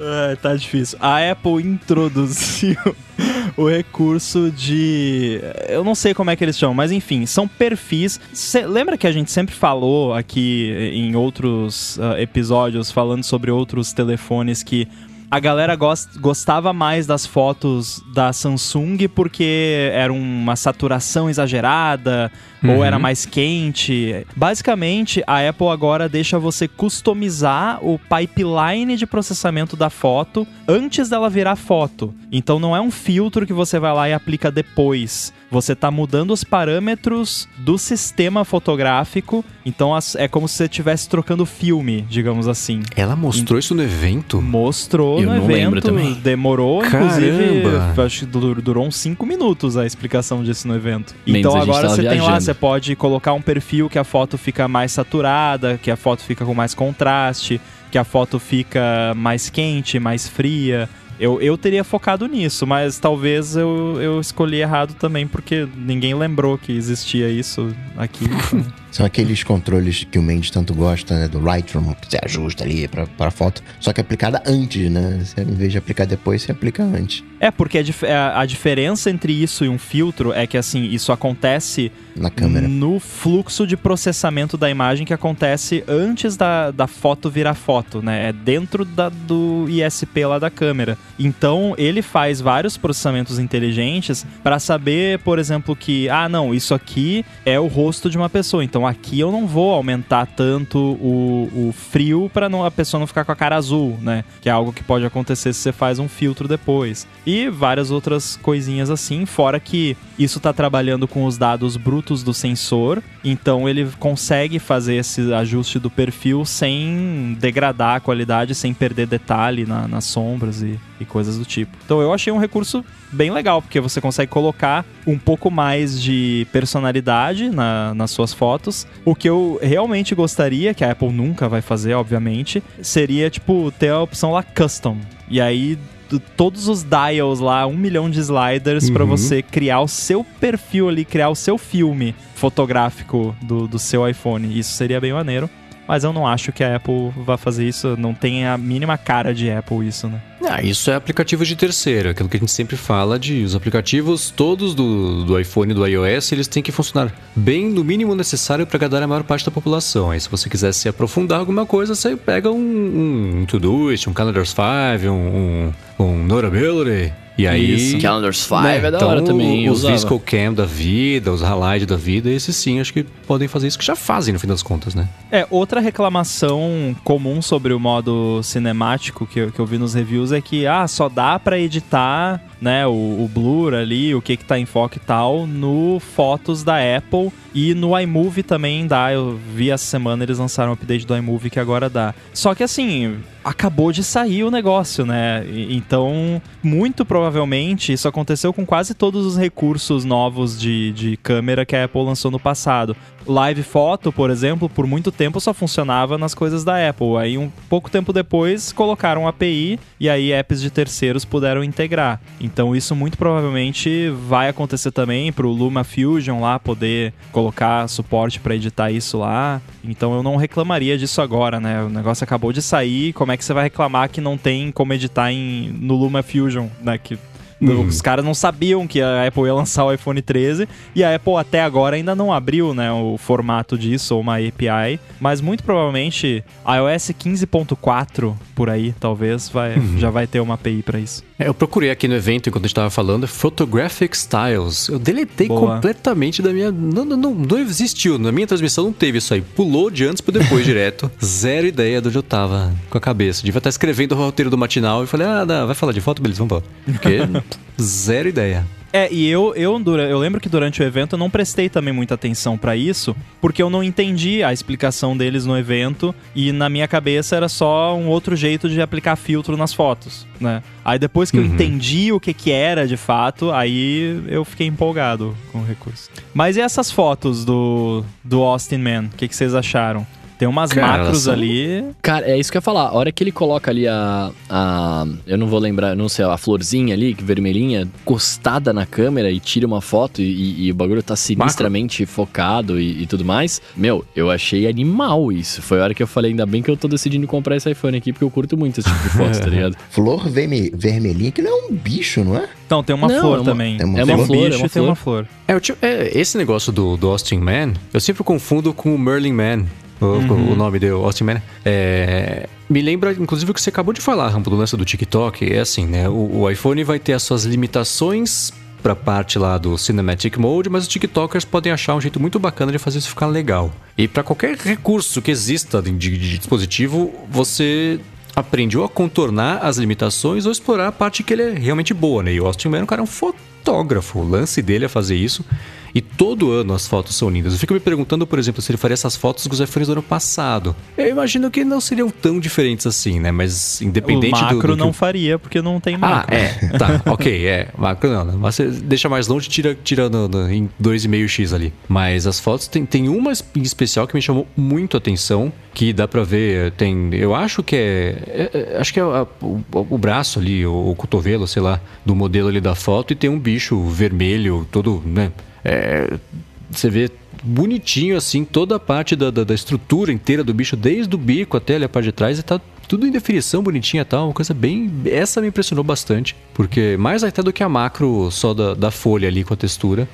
Essa me impressionou, achei bem bacana. Quem não viu essas fotos, e todo ano, né, virou uma tradição, já tem uns, uns 4 a 5 anos, virou essa tradição de da Apple dar o iPhone na mão dele umas semanas antes, meses antes, não sei. E assim que lança o iPhone, na verdade, entre a pré-venda e o lançamento do iPhone, é, eles publicam esse essa exploração, nem o review da câmera, a exploração do que dá para fazer com a câmera e, e, e, como sempre, tá bem bacana, né? É, a penúltima foto, inclusive quem tá ouvindo isso recomendo que abra o link e fique vendo as fotos enquanto a gente vai falando, que aí vai fazer muito mais sentido. A penúltima foto desse artigo dele, que é o cara com binóculo, me chamou muita atenção também. E isso foi algo que eu vi comentado em outros reviews. A câmera teleobjetiva, que agora é 3x, ela consegue fazer retratos muito bons, não usando o modo retrato, mas retratos ponto né? Que geralmente quando você vai fotografar um retrato, você usa uma teleobjetiva ali, 80 milímetros por aí, ou até mais, para comprimir, né? Ficar aquele lance mais comprimido, que, e geralmente as pessoas ficam mais bonitas também quando você usa uhum. uma teleobjetiva. E nessa foto você vê uma separação muito boa entre o, a pessoa que está na frente e o fundo que está com um, um blur agradável, que não é um blur digital, é um blur de verdade mesmo da, é, da óptico, lente. Né? É, e gostei, me, me impressionou assim a, a, qualidade do retrato, que nem é o modo retrato, é, é só a, a tela objetiva mesmo. Né? Essa me chamou muito a atenção, até comentei aqui antes da gente gravar, e não é porque é tirada com esse iPhone, mas a foto, só a composição gráfica que nossos olhos batem e estão enxergando ali. Parece que o binóculo tá saltado para fora da foto. Parece que a foto é em 3D. Parece que Sim. o rosto dele, as árvores tá ali no fundo, e a mão com os binóculos assim, eles estão para fora do, do, do, monitor mesmo, assim, tá 3D. É muito doido. É a mágica da, da composição, né? Né? Acho que eu, eu gostei do vídeo também que ele fez. Eu, eu quando eu quando eu, eu falei da, do negocinho vermelho lá, era ele, que, ele, que ele mostra no vídeo, né? Mas a, o, o, vídeo eu achei bem bom também. Eu sei que né, já é em 4K, a gente já tá ligado como funciona, etc. Mas, sei lá, sempre que eu vejo o, uns vídeos assim, eu fico, eu fico meio impressionado, tá ligado? Tipo, com a. É, como é que chama isso? Com, com a qualidade que chega a parada que às vezes até parece que nem é. é que, que é uma animação, tá ligado? Até a hora que eles estão filmando de cima ali, né? Que a tem os, os, os, bichos correndo, eu não vou saber o nome dos bichos, mas tem os bichos correndo ali na, na savana e tal. Eu falei, cara, isso tá muito parecendo uma animação, velho. Não, nem parece que tá sendo filmado, tá ligado? É.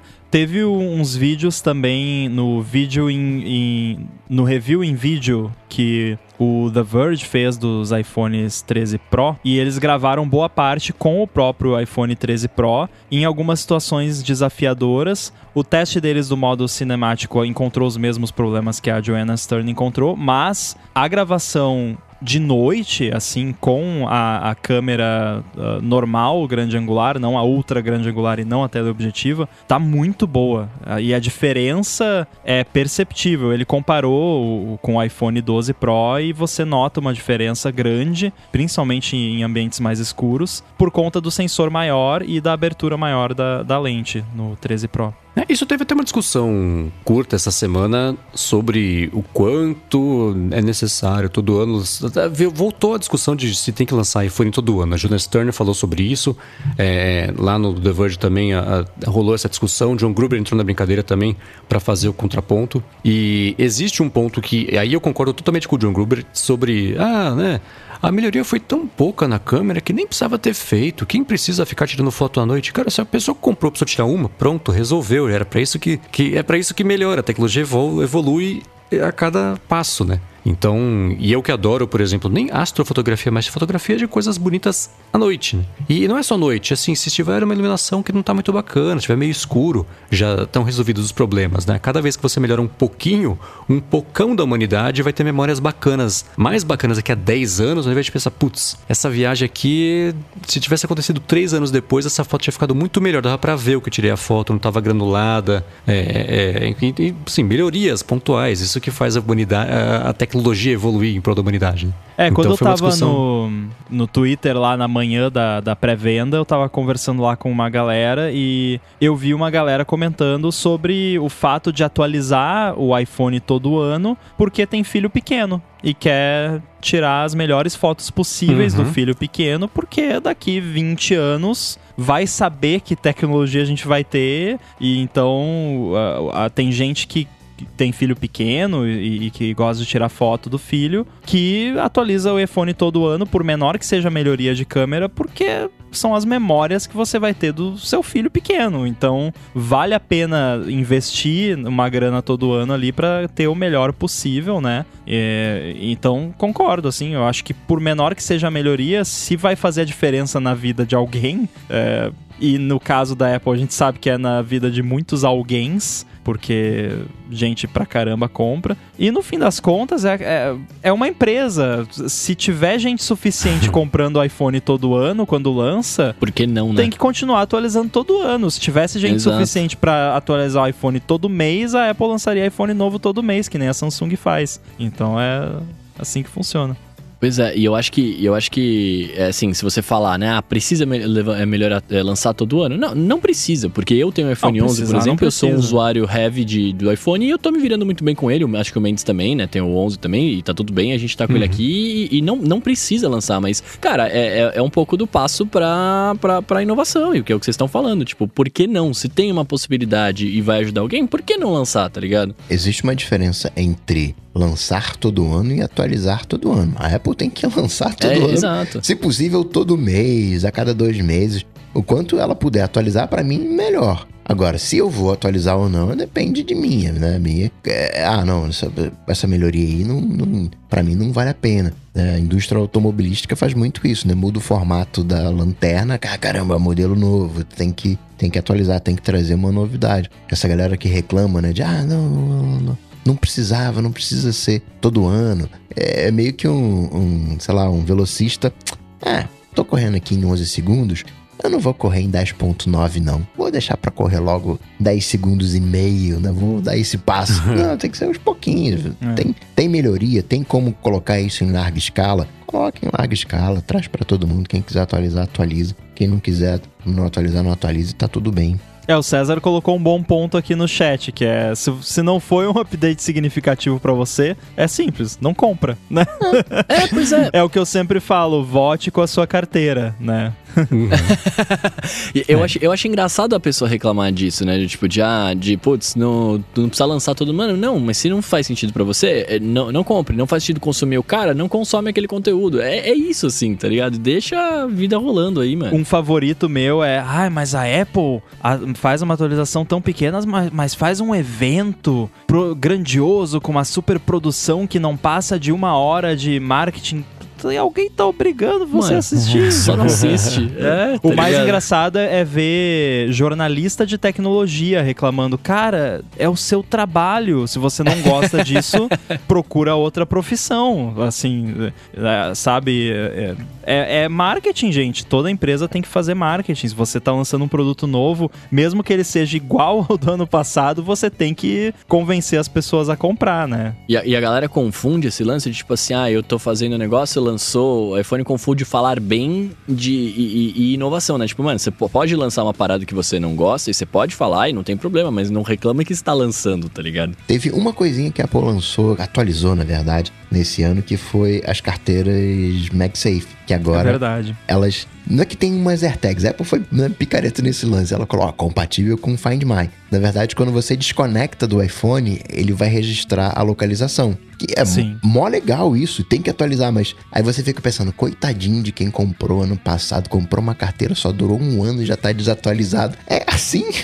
a Apple vai fazer o quê? Vai esperar cinco anos. Então, daqui a cinco anos eu lanço essa feature, por quê? Aqueles caras que compraram merecem esse respeito. Atualiza. Pô. É, e não é. As pessoas adoram pensar que assim, não, todos esses recursos a Apple já tinha guardado lá numa gaveta há cinco anos e eles ficam segurando os recursos pra né, a pessoa comprar o do ano passado e comprar o do ano seguinte. Não é assim. É a, a Apple mal conseguiu lançar o que tinha para lançar, né? E a gente sabe aí dos rumores e tal que tinha até mais coisa planejada que não conseguiu lançar. Então não é que a Apple fica segurando o recurso do, do, dos iPhones para só lançar no ano seguinte. Lança quando tá pronto, né? Não faz sentido ficar segurando num ambiente competitivo como que nós temos. O que a empresa mais quer é lançar o, o quanto antes o que ela tem para lançar, para sair na frente dos outros e para não ouvir, né, no Android já tinha depois. Então... É que a galera confunde de novo planejamento com, com segurar, né? Porque planejado, claro que deve ter um monte de coisa planejada. Sim. Né? A diferença é o que de fato é concretizado, né? E essa tá coisa... Power pra gente falar a parada, né? E essa coisa planejada, né? Ela é integrada em toda a plataforma. Quando a Apple faz um, digamos aqui, um live text, ela não tá fazendo um live text no iPhone ela tá fazendo um live text, por mais que seja igual, mas isso tá no Mac, isso tá no iPad, você tem que fazer isso funcionar em toda a plataforma. Não é simplesmente uma feature, uma funcionalidade num aplicativo. Né? De demanda um tempo maior para testar e para distribuir isso, integrar com as outras soluções, né? Que é justamente isso que a Apple tem de diferencial. Ter uma plataforma, um ecossistema, não é um, um smartphone, né? É, e um recurso, por exemplo, como os perfis lá de, de estilos de fotografia que eu comentei da câmera. Olha quantos times são envolvidos num projeto. Desenvolve o time lá que faz o, o chip que controla lá o ISP da câmera, o pessoal que faz o sensor, o pessoal que trabalha no software que faz a calibragem do sensor, o, a equipe do aplicativo de câmera, o pessoal do app de fotos, que é outro time, não é o mesmo time do app de câmera, o time que faz o iMovie, que lançou um update para atualizar lá, para poder editar os negócios. Então, assim, é, é uma quantidade imensa de áreas envolvidas para lançar um recurso desses, então tem que ter um planejamento é, é, por isso que a gente sempre comenta, né, daqueles rumores de última hora de ah, a Apple ainda não decidiu se vai botar Touch ID embaixo da tela um mês antes de lançar o um negócio. Não, decidiu isso há dois anos atrás, né? Meu, e olha, e olha que loucura, né? Um monte de gente envolvida para colocar essas paradas todas que você falou, sensor, etc, para chegar no podcast e o Coca falar que não tem sensor novo.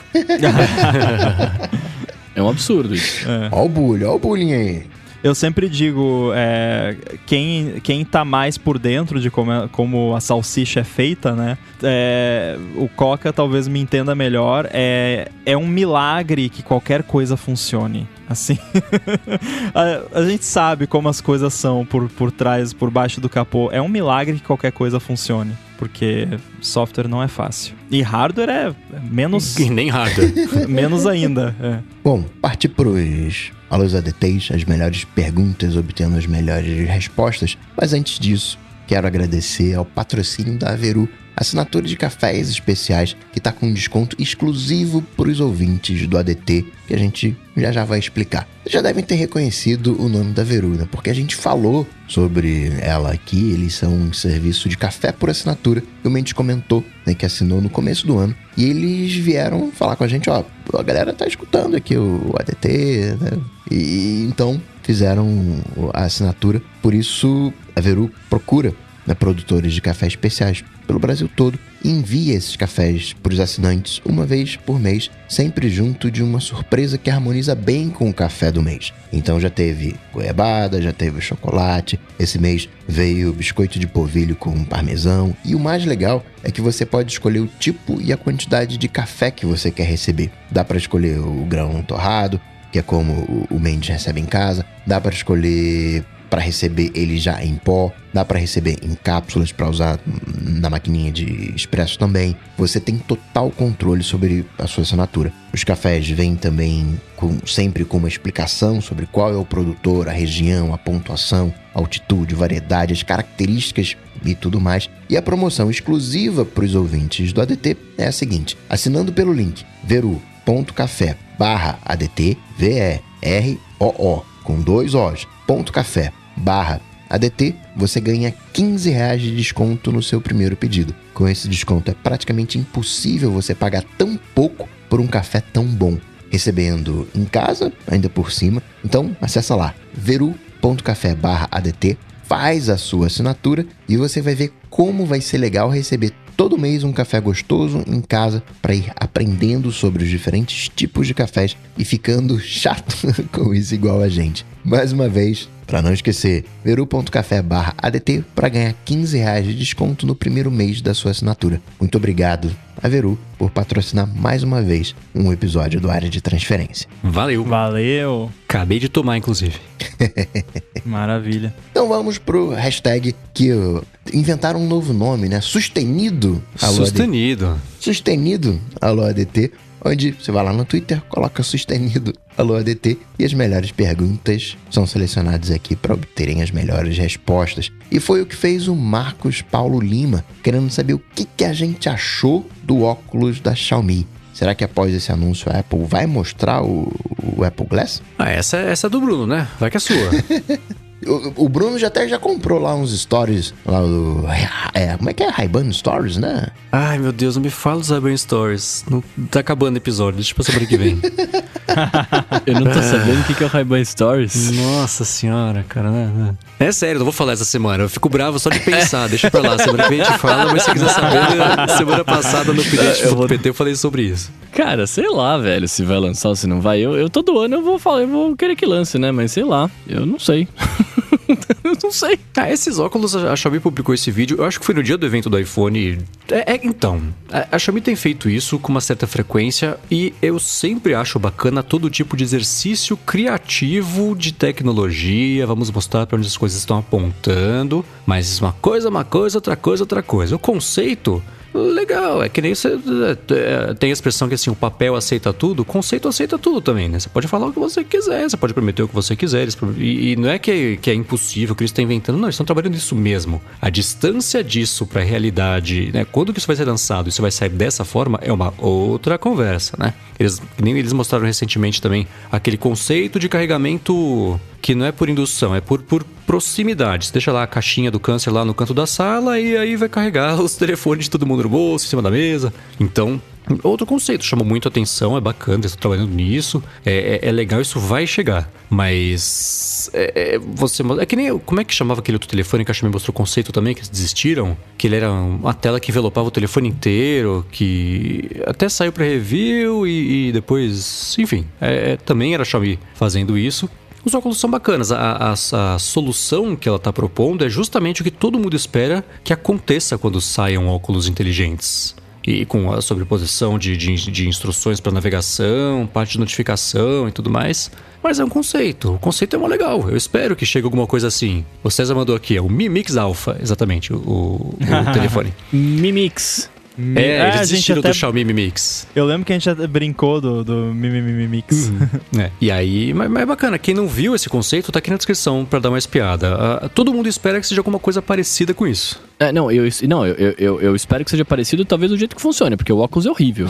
Né? Desculpa ah, é. falar isso, mas ele é horrível e, e, e, eu já eu falei isso uh, em programas anteriores. Eu acho que a única forma de um, de um Glass emplacar é se ele for uma coisa esteticamente bonita, tá ligado? Tipo, emplacar pro, pro mainstream, eu digo, né? Não para quem gosta de tecnologia, claro. Mas, mas sei lá, cara, eu acho que desde, desde que tem o vídeo conceito do Google Glass lá atrás, eu não fico mais impressionado com os conceitos do que pode fazer, porque é, é, é isso, é o que, é o que você falou é o que a gente espera é, é isso mesmo. É uma parada que vai sobrepor as paradas, vai te ajudar a ler, vai te dar mapa. É isso que a gente espera, é isso que eu quero. Mas é o que o Mãe está falando, é conceito e tem que esperar lançar pra ver qual vai ser a, a, utilidade mesmo, tá ligado?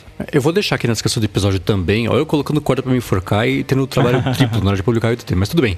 Desse vídeo que o, o, Bruno falou, do vídeo de conceito do Google Glass, antes de dele ser anunciado de verdade e tal, é uma outra coisa. É a, a promessa que tinha nesse conceito do Google Glass é exatamente a mesma promessa que existe até hoje de que vai chegar os óculos inteligentes, né? A parte de navegação e notificação e a parte inteligente que vai pegar o contexto. Tem uma hora que mostra nesse vídeo do Google Glass, o cara vai entrar no metrô, ele reconhece que tá lá naquele metrô, fala, putz, está fechado, sujeira as, as alternativas tal. Bacana, mas, mas cadê? Conceito, eu adoro conceito. Todo mundo ama conceito, né? Mas, mas realidade também é uma boa, né? É, esse, o, o vídeo conceito do Google Glass, já acho que é nove anos atrás, né? Alguma coisa assim. E, e, cara, ele é mais legal do que esse da Xiaomi de agora. Assim, a, a, o que o Google idealizou há, há 10 anos aí é, é, é, muito mais da hora do que, do que a Xiaomi mostrou agora, saca? Mas, é, mas é o que a Xiaomi né? mostrou Vamos agora ver. tá muito mais próximo do que parece que pode funcionar. Pode, ah, claro, pode acontecer, claro. ser lançado, sim, né? Sim, sim. Mas é, falando de conceito por conceito, né? O, o, era muito, o Google Glass era muito mais legal do que o, o, o Xiaomi Mi, Mi, Mi, Mi Glass aí. eu, eu gaguejei. eu gaguejei muito aqui, foi mal. O... Com o Google Glass, eu achei que era possível e que estava perto. E hoje, quando eu vejo esses conceitos, me parece cada vez mais longe, porque ninguém faz. Né? O, uhum. o, o Storage, né, que o Mendes gostou tanto, é um conceito de um Snapchat, é, é o óculos do Snapchat, sei lá, de cinco anos atrás. Né? né? É, ele está mostrando o passado, não está mostrando o futuro, não está mostrando algo que já uhum. se tem. Então eu olho e tá, cadê? Né? tem algo aí, né? Tem, tem um meio de campo que ainda não está completamente resolvido e equacionado. E eu não acho que esse vídeo da Xiaomi vai colocar qualquer tipo de pressão na Apple para acelerar um projeto, porque é assim, é, é, esse vídeo apareceu e já sumiu, né? Não se fala, não vi o pessoal repercutindo muito. A hora que ele apareceu é bacana. Eu acho que foi no mesmo dia do evento do iPhone que eu falei, eles esperavam o quê? Que fossem sequestrar a, a, a, pauta de discussão pública com esse conceito versus os iPhones. Claro que não ia acontecer, né? Por isso que até que ficou enterrada a notícia e nem, nem foi tão comentada, né? Mas o conceito é legal. Basicamente é isso. Muito bem, mais um episódio completo. Vou agradecer aos apoiadores que nos apoiam, os adetenses, lá em apoia.se barra área de transferência e picpay.me barra área de transferência. Aos patrocinadores, Nuvem Shop, Sorte Telecom, Veru. Você que não é um adetense, pode fazer recomendação, pode fazer avaliação lá na sua plataforma preferida de podcast. Isso ajuda a dar visibilidade Agradecer também a quinta cabeça do, do ADT, o Edu, né, que opera depois, né, faz a mágica acontecer, a edição. Muito obrigado. Para falar comigo, é só lá no Google bater Cocatec, que a gente troca uma bola e para falar com os senhores. Eu sou arroba Bruno Casemiro no Twitter, no Instagram, no TikTok mais próximo de você. Vai lá que a gente troca uma ideia. Eu sou arroba inside no Twitter, Guilherme Ramo 2 no Instagram, 95mac.com com Stack Trace. E é isso, valeu. Eu sou o MVC Mendes no Twitter, apresento Loop Matinal, podcast diário de segunda a sexta do canal Loop Infinito do YouTube, que se você não conhece, conheça e escrevo todo sábado a coluna opinativa lá no updated.pt. Tudo dito e posto. A gente volta semana que vem. Tchau, tchau. Falou. Valeu.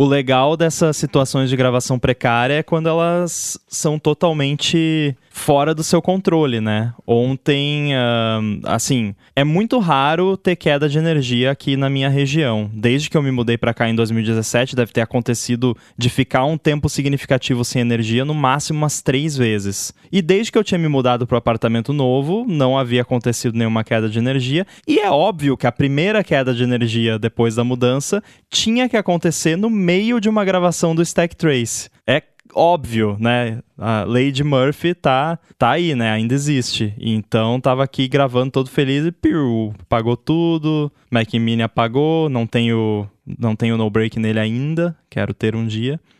Aí, não, e aí para ajudar ainda, para completar, eu tava instalando o beta novo do Monterey no meu MacBook Air, então eu não podia na hora pegar ele, né, e, e, começar a gravar a partir dele. Aí eu falei, avisei o John, ó, espera aí uns minutinhos que aí eu entro. Aí eu entrei Que eu moro no Brasil e no Brasil acaba a luz. É, acaba.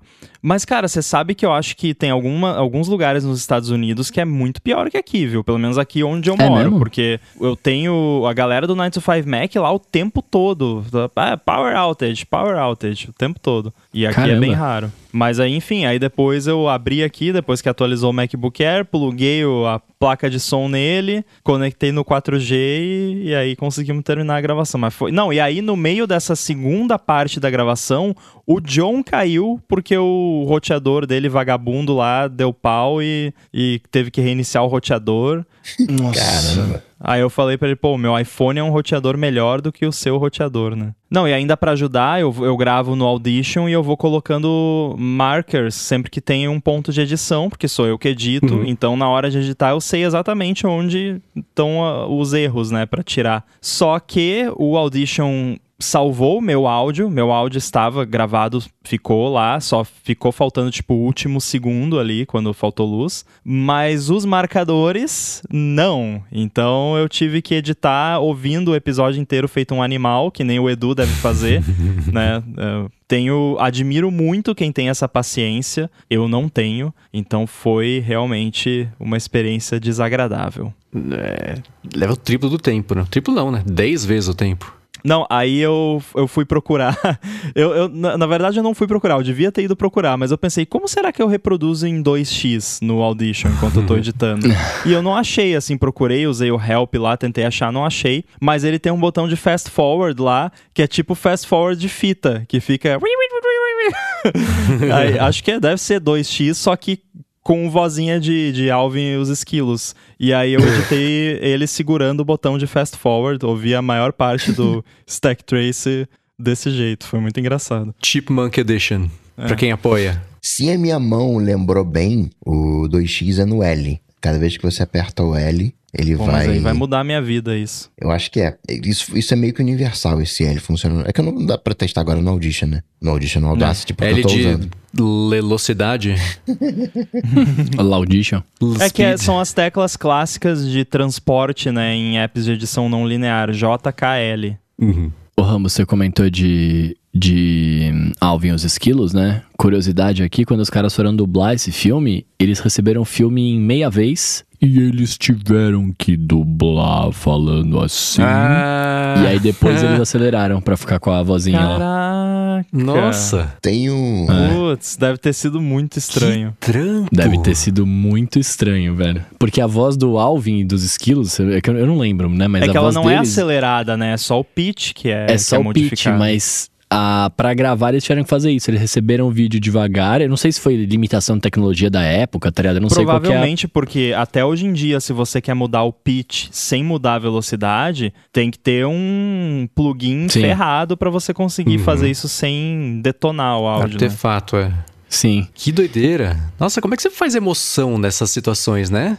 Mano, eu não falar faço bravo, ideia. falar, sei lá, de, não... de, qualquer outro jeito que não seja. Nossa, que estranho, caramba. Que não loucura. passei por esse, por esse processo, eu infelizmente. Estou mas... muito irritado. É, uma voz mais grossa, assim, sabe? Nossa, deve ser muito estranho. mas é uma doideira. Tem um clipe do. do Yellow Cientista, não é Maroon 5. Uh, Coldplay. Do Coldplay, que ele é de trás para frente.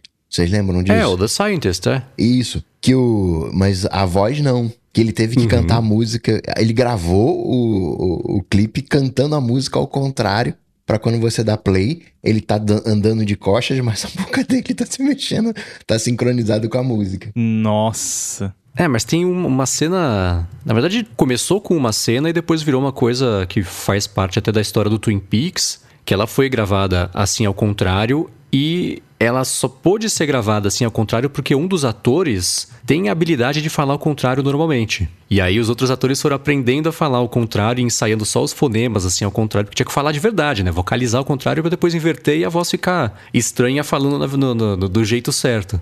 E é porque um dos atores conseguia fazer isso, aí viabilizou a cena e acabou virando uma coisa que apareceu depois também mais de uma vez o pessoal falando ao contrário, gravando ao contrário para falar certo depois com o vídeo invertido, que fica aquela movimentação toda estranha, né? É uma doideira. Deve ter algum nome essa habilidade, né? Essas paradas sempre tem nome. Vamos procurar. Backward speech. Uh, reverse words. Ability. É, não. É, é, não tem. É, não, não tem não. Vamos ver em português. Habilidade de falar ao contrário. aqui, uma Vou batizar eu... aqui de reversofonia. Pronto. é uma boa, é um bom nome, mano. Reversofonia parece nome de álbum de banda dos anos 90. Parece. Essa habilidade tipo paralamas, de, assim. de falar de trás para frente eu não tenho, mas eu consigo falar com as sílabas. Lafar de trás era pra ter frente. Isso. Nossa, Nossa senhora, não. Pra mim não, é bem silfar. Ah. Mas é só. As balas assim. Pô, ainda bem que eu percebi que tava bichado em uma gravação antes desse papo. Que bom, né? E como é que você percebeu que tava. Porque o, o, eu começo a gravar, aí começa, tá aqui no o contador QuickTime, 1, 2, 3, e aí mostra aqui o tamanho, só que a hora que ele buga, ele volta pro zero, fica entre o 0 e o 1 um, e fica com 0 bytes o, o, arquivo, a projeção Nossa. também vai ficar o arquivo aqui.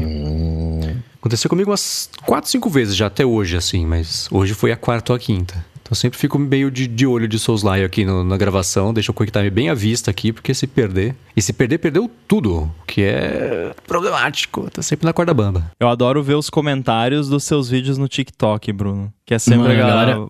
Me manda oi, é. aí você manda, aí a galera. Ah! Mano, tem um vídeo que eu fiz que é o vídeo mais simples do mundo. Eles perguntam de quem, que casal que eu apoio no anime lá tal. Daí eu falei um negócio, mano, a galera se degladeia lá falando hum, do uhum. casal, tá tem ligado? Essas é muito né? engraçado, né? cara. É muito engraçado. É tipo quando alguém, quando alguém me menciona alguma coisa no Twitter, aí eu curto o tweet, aí a pessoa fala, ai, ele curtiu o tweet. É. eu acho mais engraçado essas coisas. Qual é a faixa etária do, do público? Do meu, do meu público? É. A maior parte é. Eu acho que deve ser 13, de 13 a 16, 13 a 17. É, tem, galera... tem uns perdidos da minha idade que gostam de animes e tal, mas, tipo, a galera que interage mesmo é molecada. E tudo nerd, né? Tudo nerdão, nerd de é tudo... anime, pelo menos. Sim, sim, tudo nerdão otaku, de anime. Que eu sou né? também, né? Não sei se ainda é, se otakus, usa é. otaku. Não, usa pra caramba, usa pra caramba. Que eu sou também, né? Então tá tudo bem. uh, mas é, é, é, engraçado ver a galera brigando lá nos comentários pelos casais. Eu, eu, eu, eu acho muito... E aí, cara, é muito engraçado, porque você fala um negócio, aí você fala, ah, não gosto de tal casal. Daí os caras começam, eu não acredito que você não gosta, parei de seguir. Você fala, oh, calma aí. é, tá tudo bem. Eu te admirava tanto. É. é essa de eu te admirava tanto é, é... Clássica, né? Clássica. O... É, mano. Eu tenho esse controle remoto aqui, ela tem uns 30 anos menos, deve ter uns 15 Nossa. anos. Que eu coloquei nas lâmpadas para poder ligar e, e desligar. Né, as lâmpadas. Isso é pré-home kit, isso é. Isso é uhum. é home kit artesanal. E hoje o código mudou de, de ligar e desligar. Mudou. Ué? Mudou. Ué? Isso aqui é todo off offline. Isso aqui não, é, tudo, é tudo offline, o código mudou. E o pior que Bateu mudou um, um, um raio cósmico. aí. Ah, é se tivesse mudado só aqui, sei lá, o, o pininho fechou e mudou o código, pararia de funcionar, mas ele continua funcionando, só que as minhas automações pararam. E eu fiquei maluco, como é que o troço tá. Não, eu tô mandando código, não, não mudou. Não, Aí eu comparei o código antigo com o novo, ele tá gerando, enviando um outro código. Ué. Esse é um daqueles mistérios que. O que, que você usa aí? Porque eu, eu, eu fico vendo no Instagram propaganda, acho que é Sensible, uma coisa assim, que é um, é um aparelhinho que ele é um transmissor infravermelho e ele conecta no HomeKit. Aí você consegue controlar a coisa. Tô pensando em pegar um desse. O que, que você acha? O Sensible hoje parece que ele tá bom. Né? Eu peguei o Sensible logo no início que eles vieram, né? que eles é, é, começaram a, a, fazer esse movimento. Eles falaram, cara, vou, vou testa aí e tal. Aí só que não tinha o meu ar-condicionado. Aí os caras queriam que eu mandasse o meu ar-condicionado para eles, para eles programassem, Ué? entrassem na lista. Tá fácil, né? né? que eu Deixa eu tirar aqui. aqui. É. Me transfere a propriedade da sua casa. É, eu falei, cara, como é que vocês querem chegar no Brasil? Né? Acho que não, não, posso, posso mandar um engenheiro meu para morar aí com você por um mês? Porque o Sensible, ele tem esse problema, ele não é programável. Então eu tô com um controle universal programável da Broadlink, o RM4 Pro. Eu e... tenho esse. Eu, eu, eu, tenho esse e tá na gaveta ali até hoje, não, não coloquei ele para funcionar, mas, mas um dia eu vou. E ele oh, tá primeiro no... que sugerir o Sonoff tem que dobrar a quantidade do apoio do ADT. oh, Por favor, gente, com... sugiram já. Com penalização. Mas o Sonoff não é interruptor eletrônico? Ele tem tudo, é. Não, não é interruptor. Na verdade, você consegue. Você, dá para colocar ele como se fosse uma caixinha entre o começo e o final do cabo do que você quer controlar. É, então. Mas uh, aí, aí aqui no caso é, é um, um, caso de uso diferente, que é você controlar coisas que você normalmente controla com um controle remoto, né? Infravermelho. Uhum. Você. Isso não que pedir ninguém então, sugerir o Sonoff, ele... essa é brincadeira. É. Eu vou ver se ele suporta o, o, o ar-condicionado que eu tenho aqui. É, porque foi, foi para isso que eu pensei em, em colocar. Não, o, o, o Sensible hoje tá bem, bem, bem legal. Funcionando bem no Brasil, tá com uns ar-condicionados bem legais, mas tem que ver a compatibilidade, né? Ah, eu tenho uns bem populares. Acho que a maioria aqui é Samsung. E tem um lá em cima que é de uma outra marca meio esquisita, porque é, um, é aqueles ar de, de teto. O... Ah, eu não lembro, é uma marca que eu nunca tinha ouvido falar, mas o, a empresa que veio instalar é, trabalha com essa marca e enfim, se der problema, o problema é deles. Hein? Então, tá funcionando. Eu achei bem silencioso, porque como é uma área muito grande, ele tem que trabalhar. A máquina dele lá fora é um tamanho de um carro, assim. Não é tão grande, Nossa. mas enfim. É enorme, assim, a, a, máquina lá fora. Eu fiquei com medo que ia dar muito barulho o negócio, mas não dá, não. É, ela assusta. Late, mas não morde. não.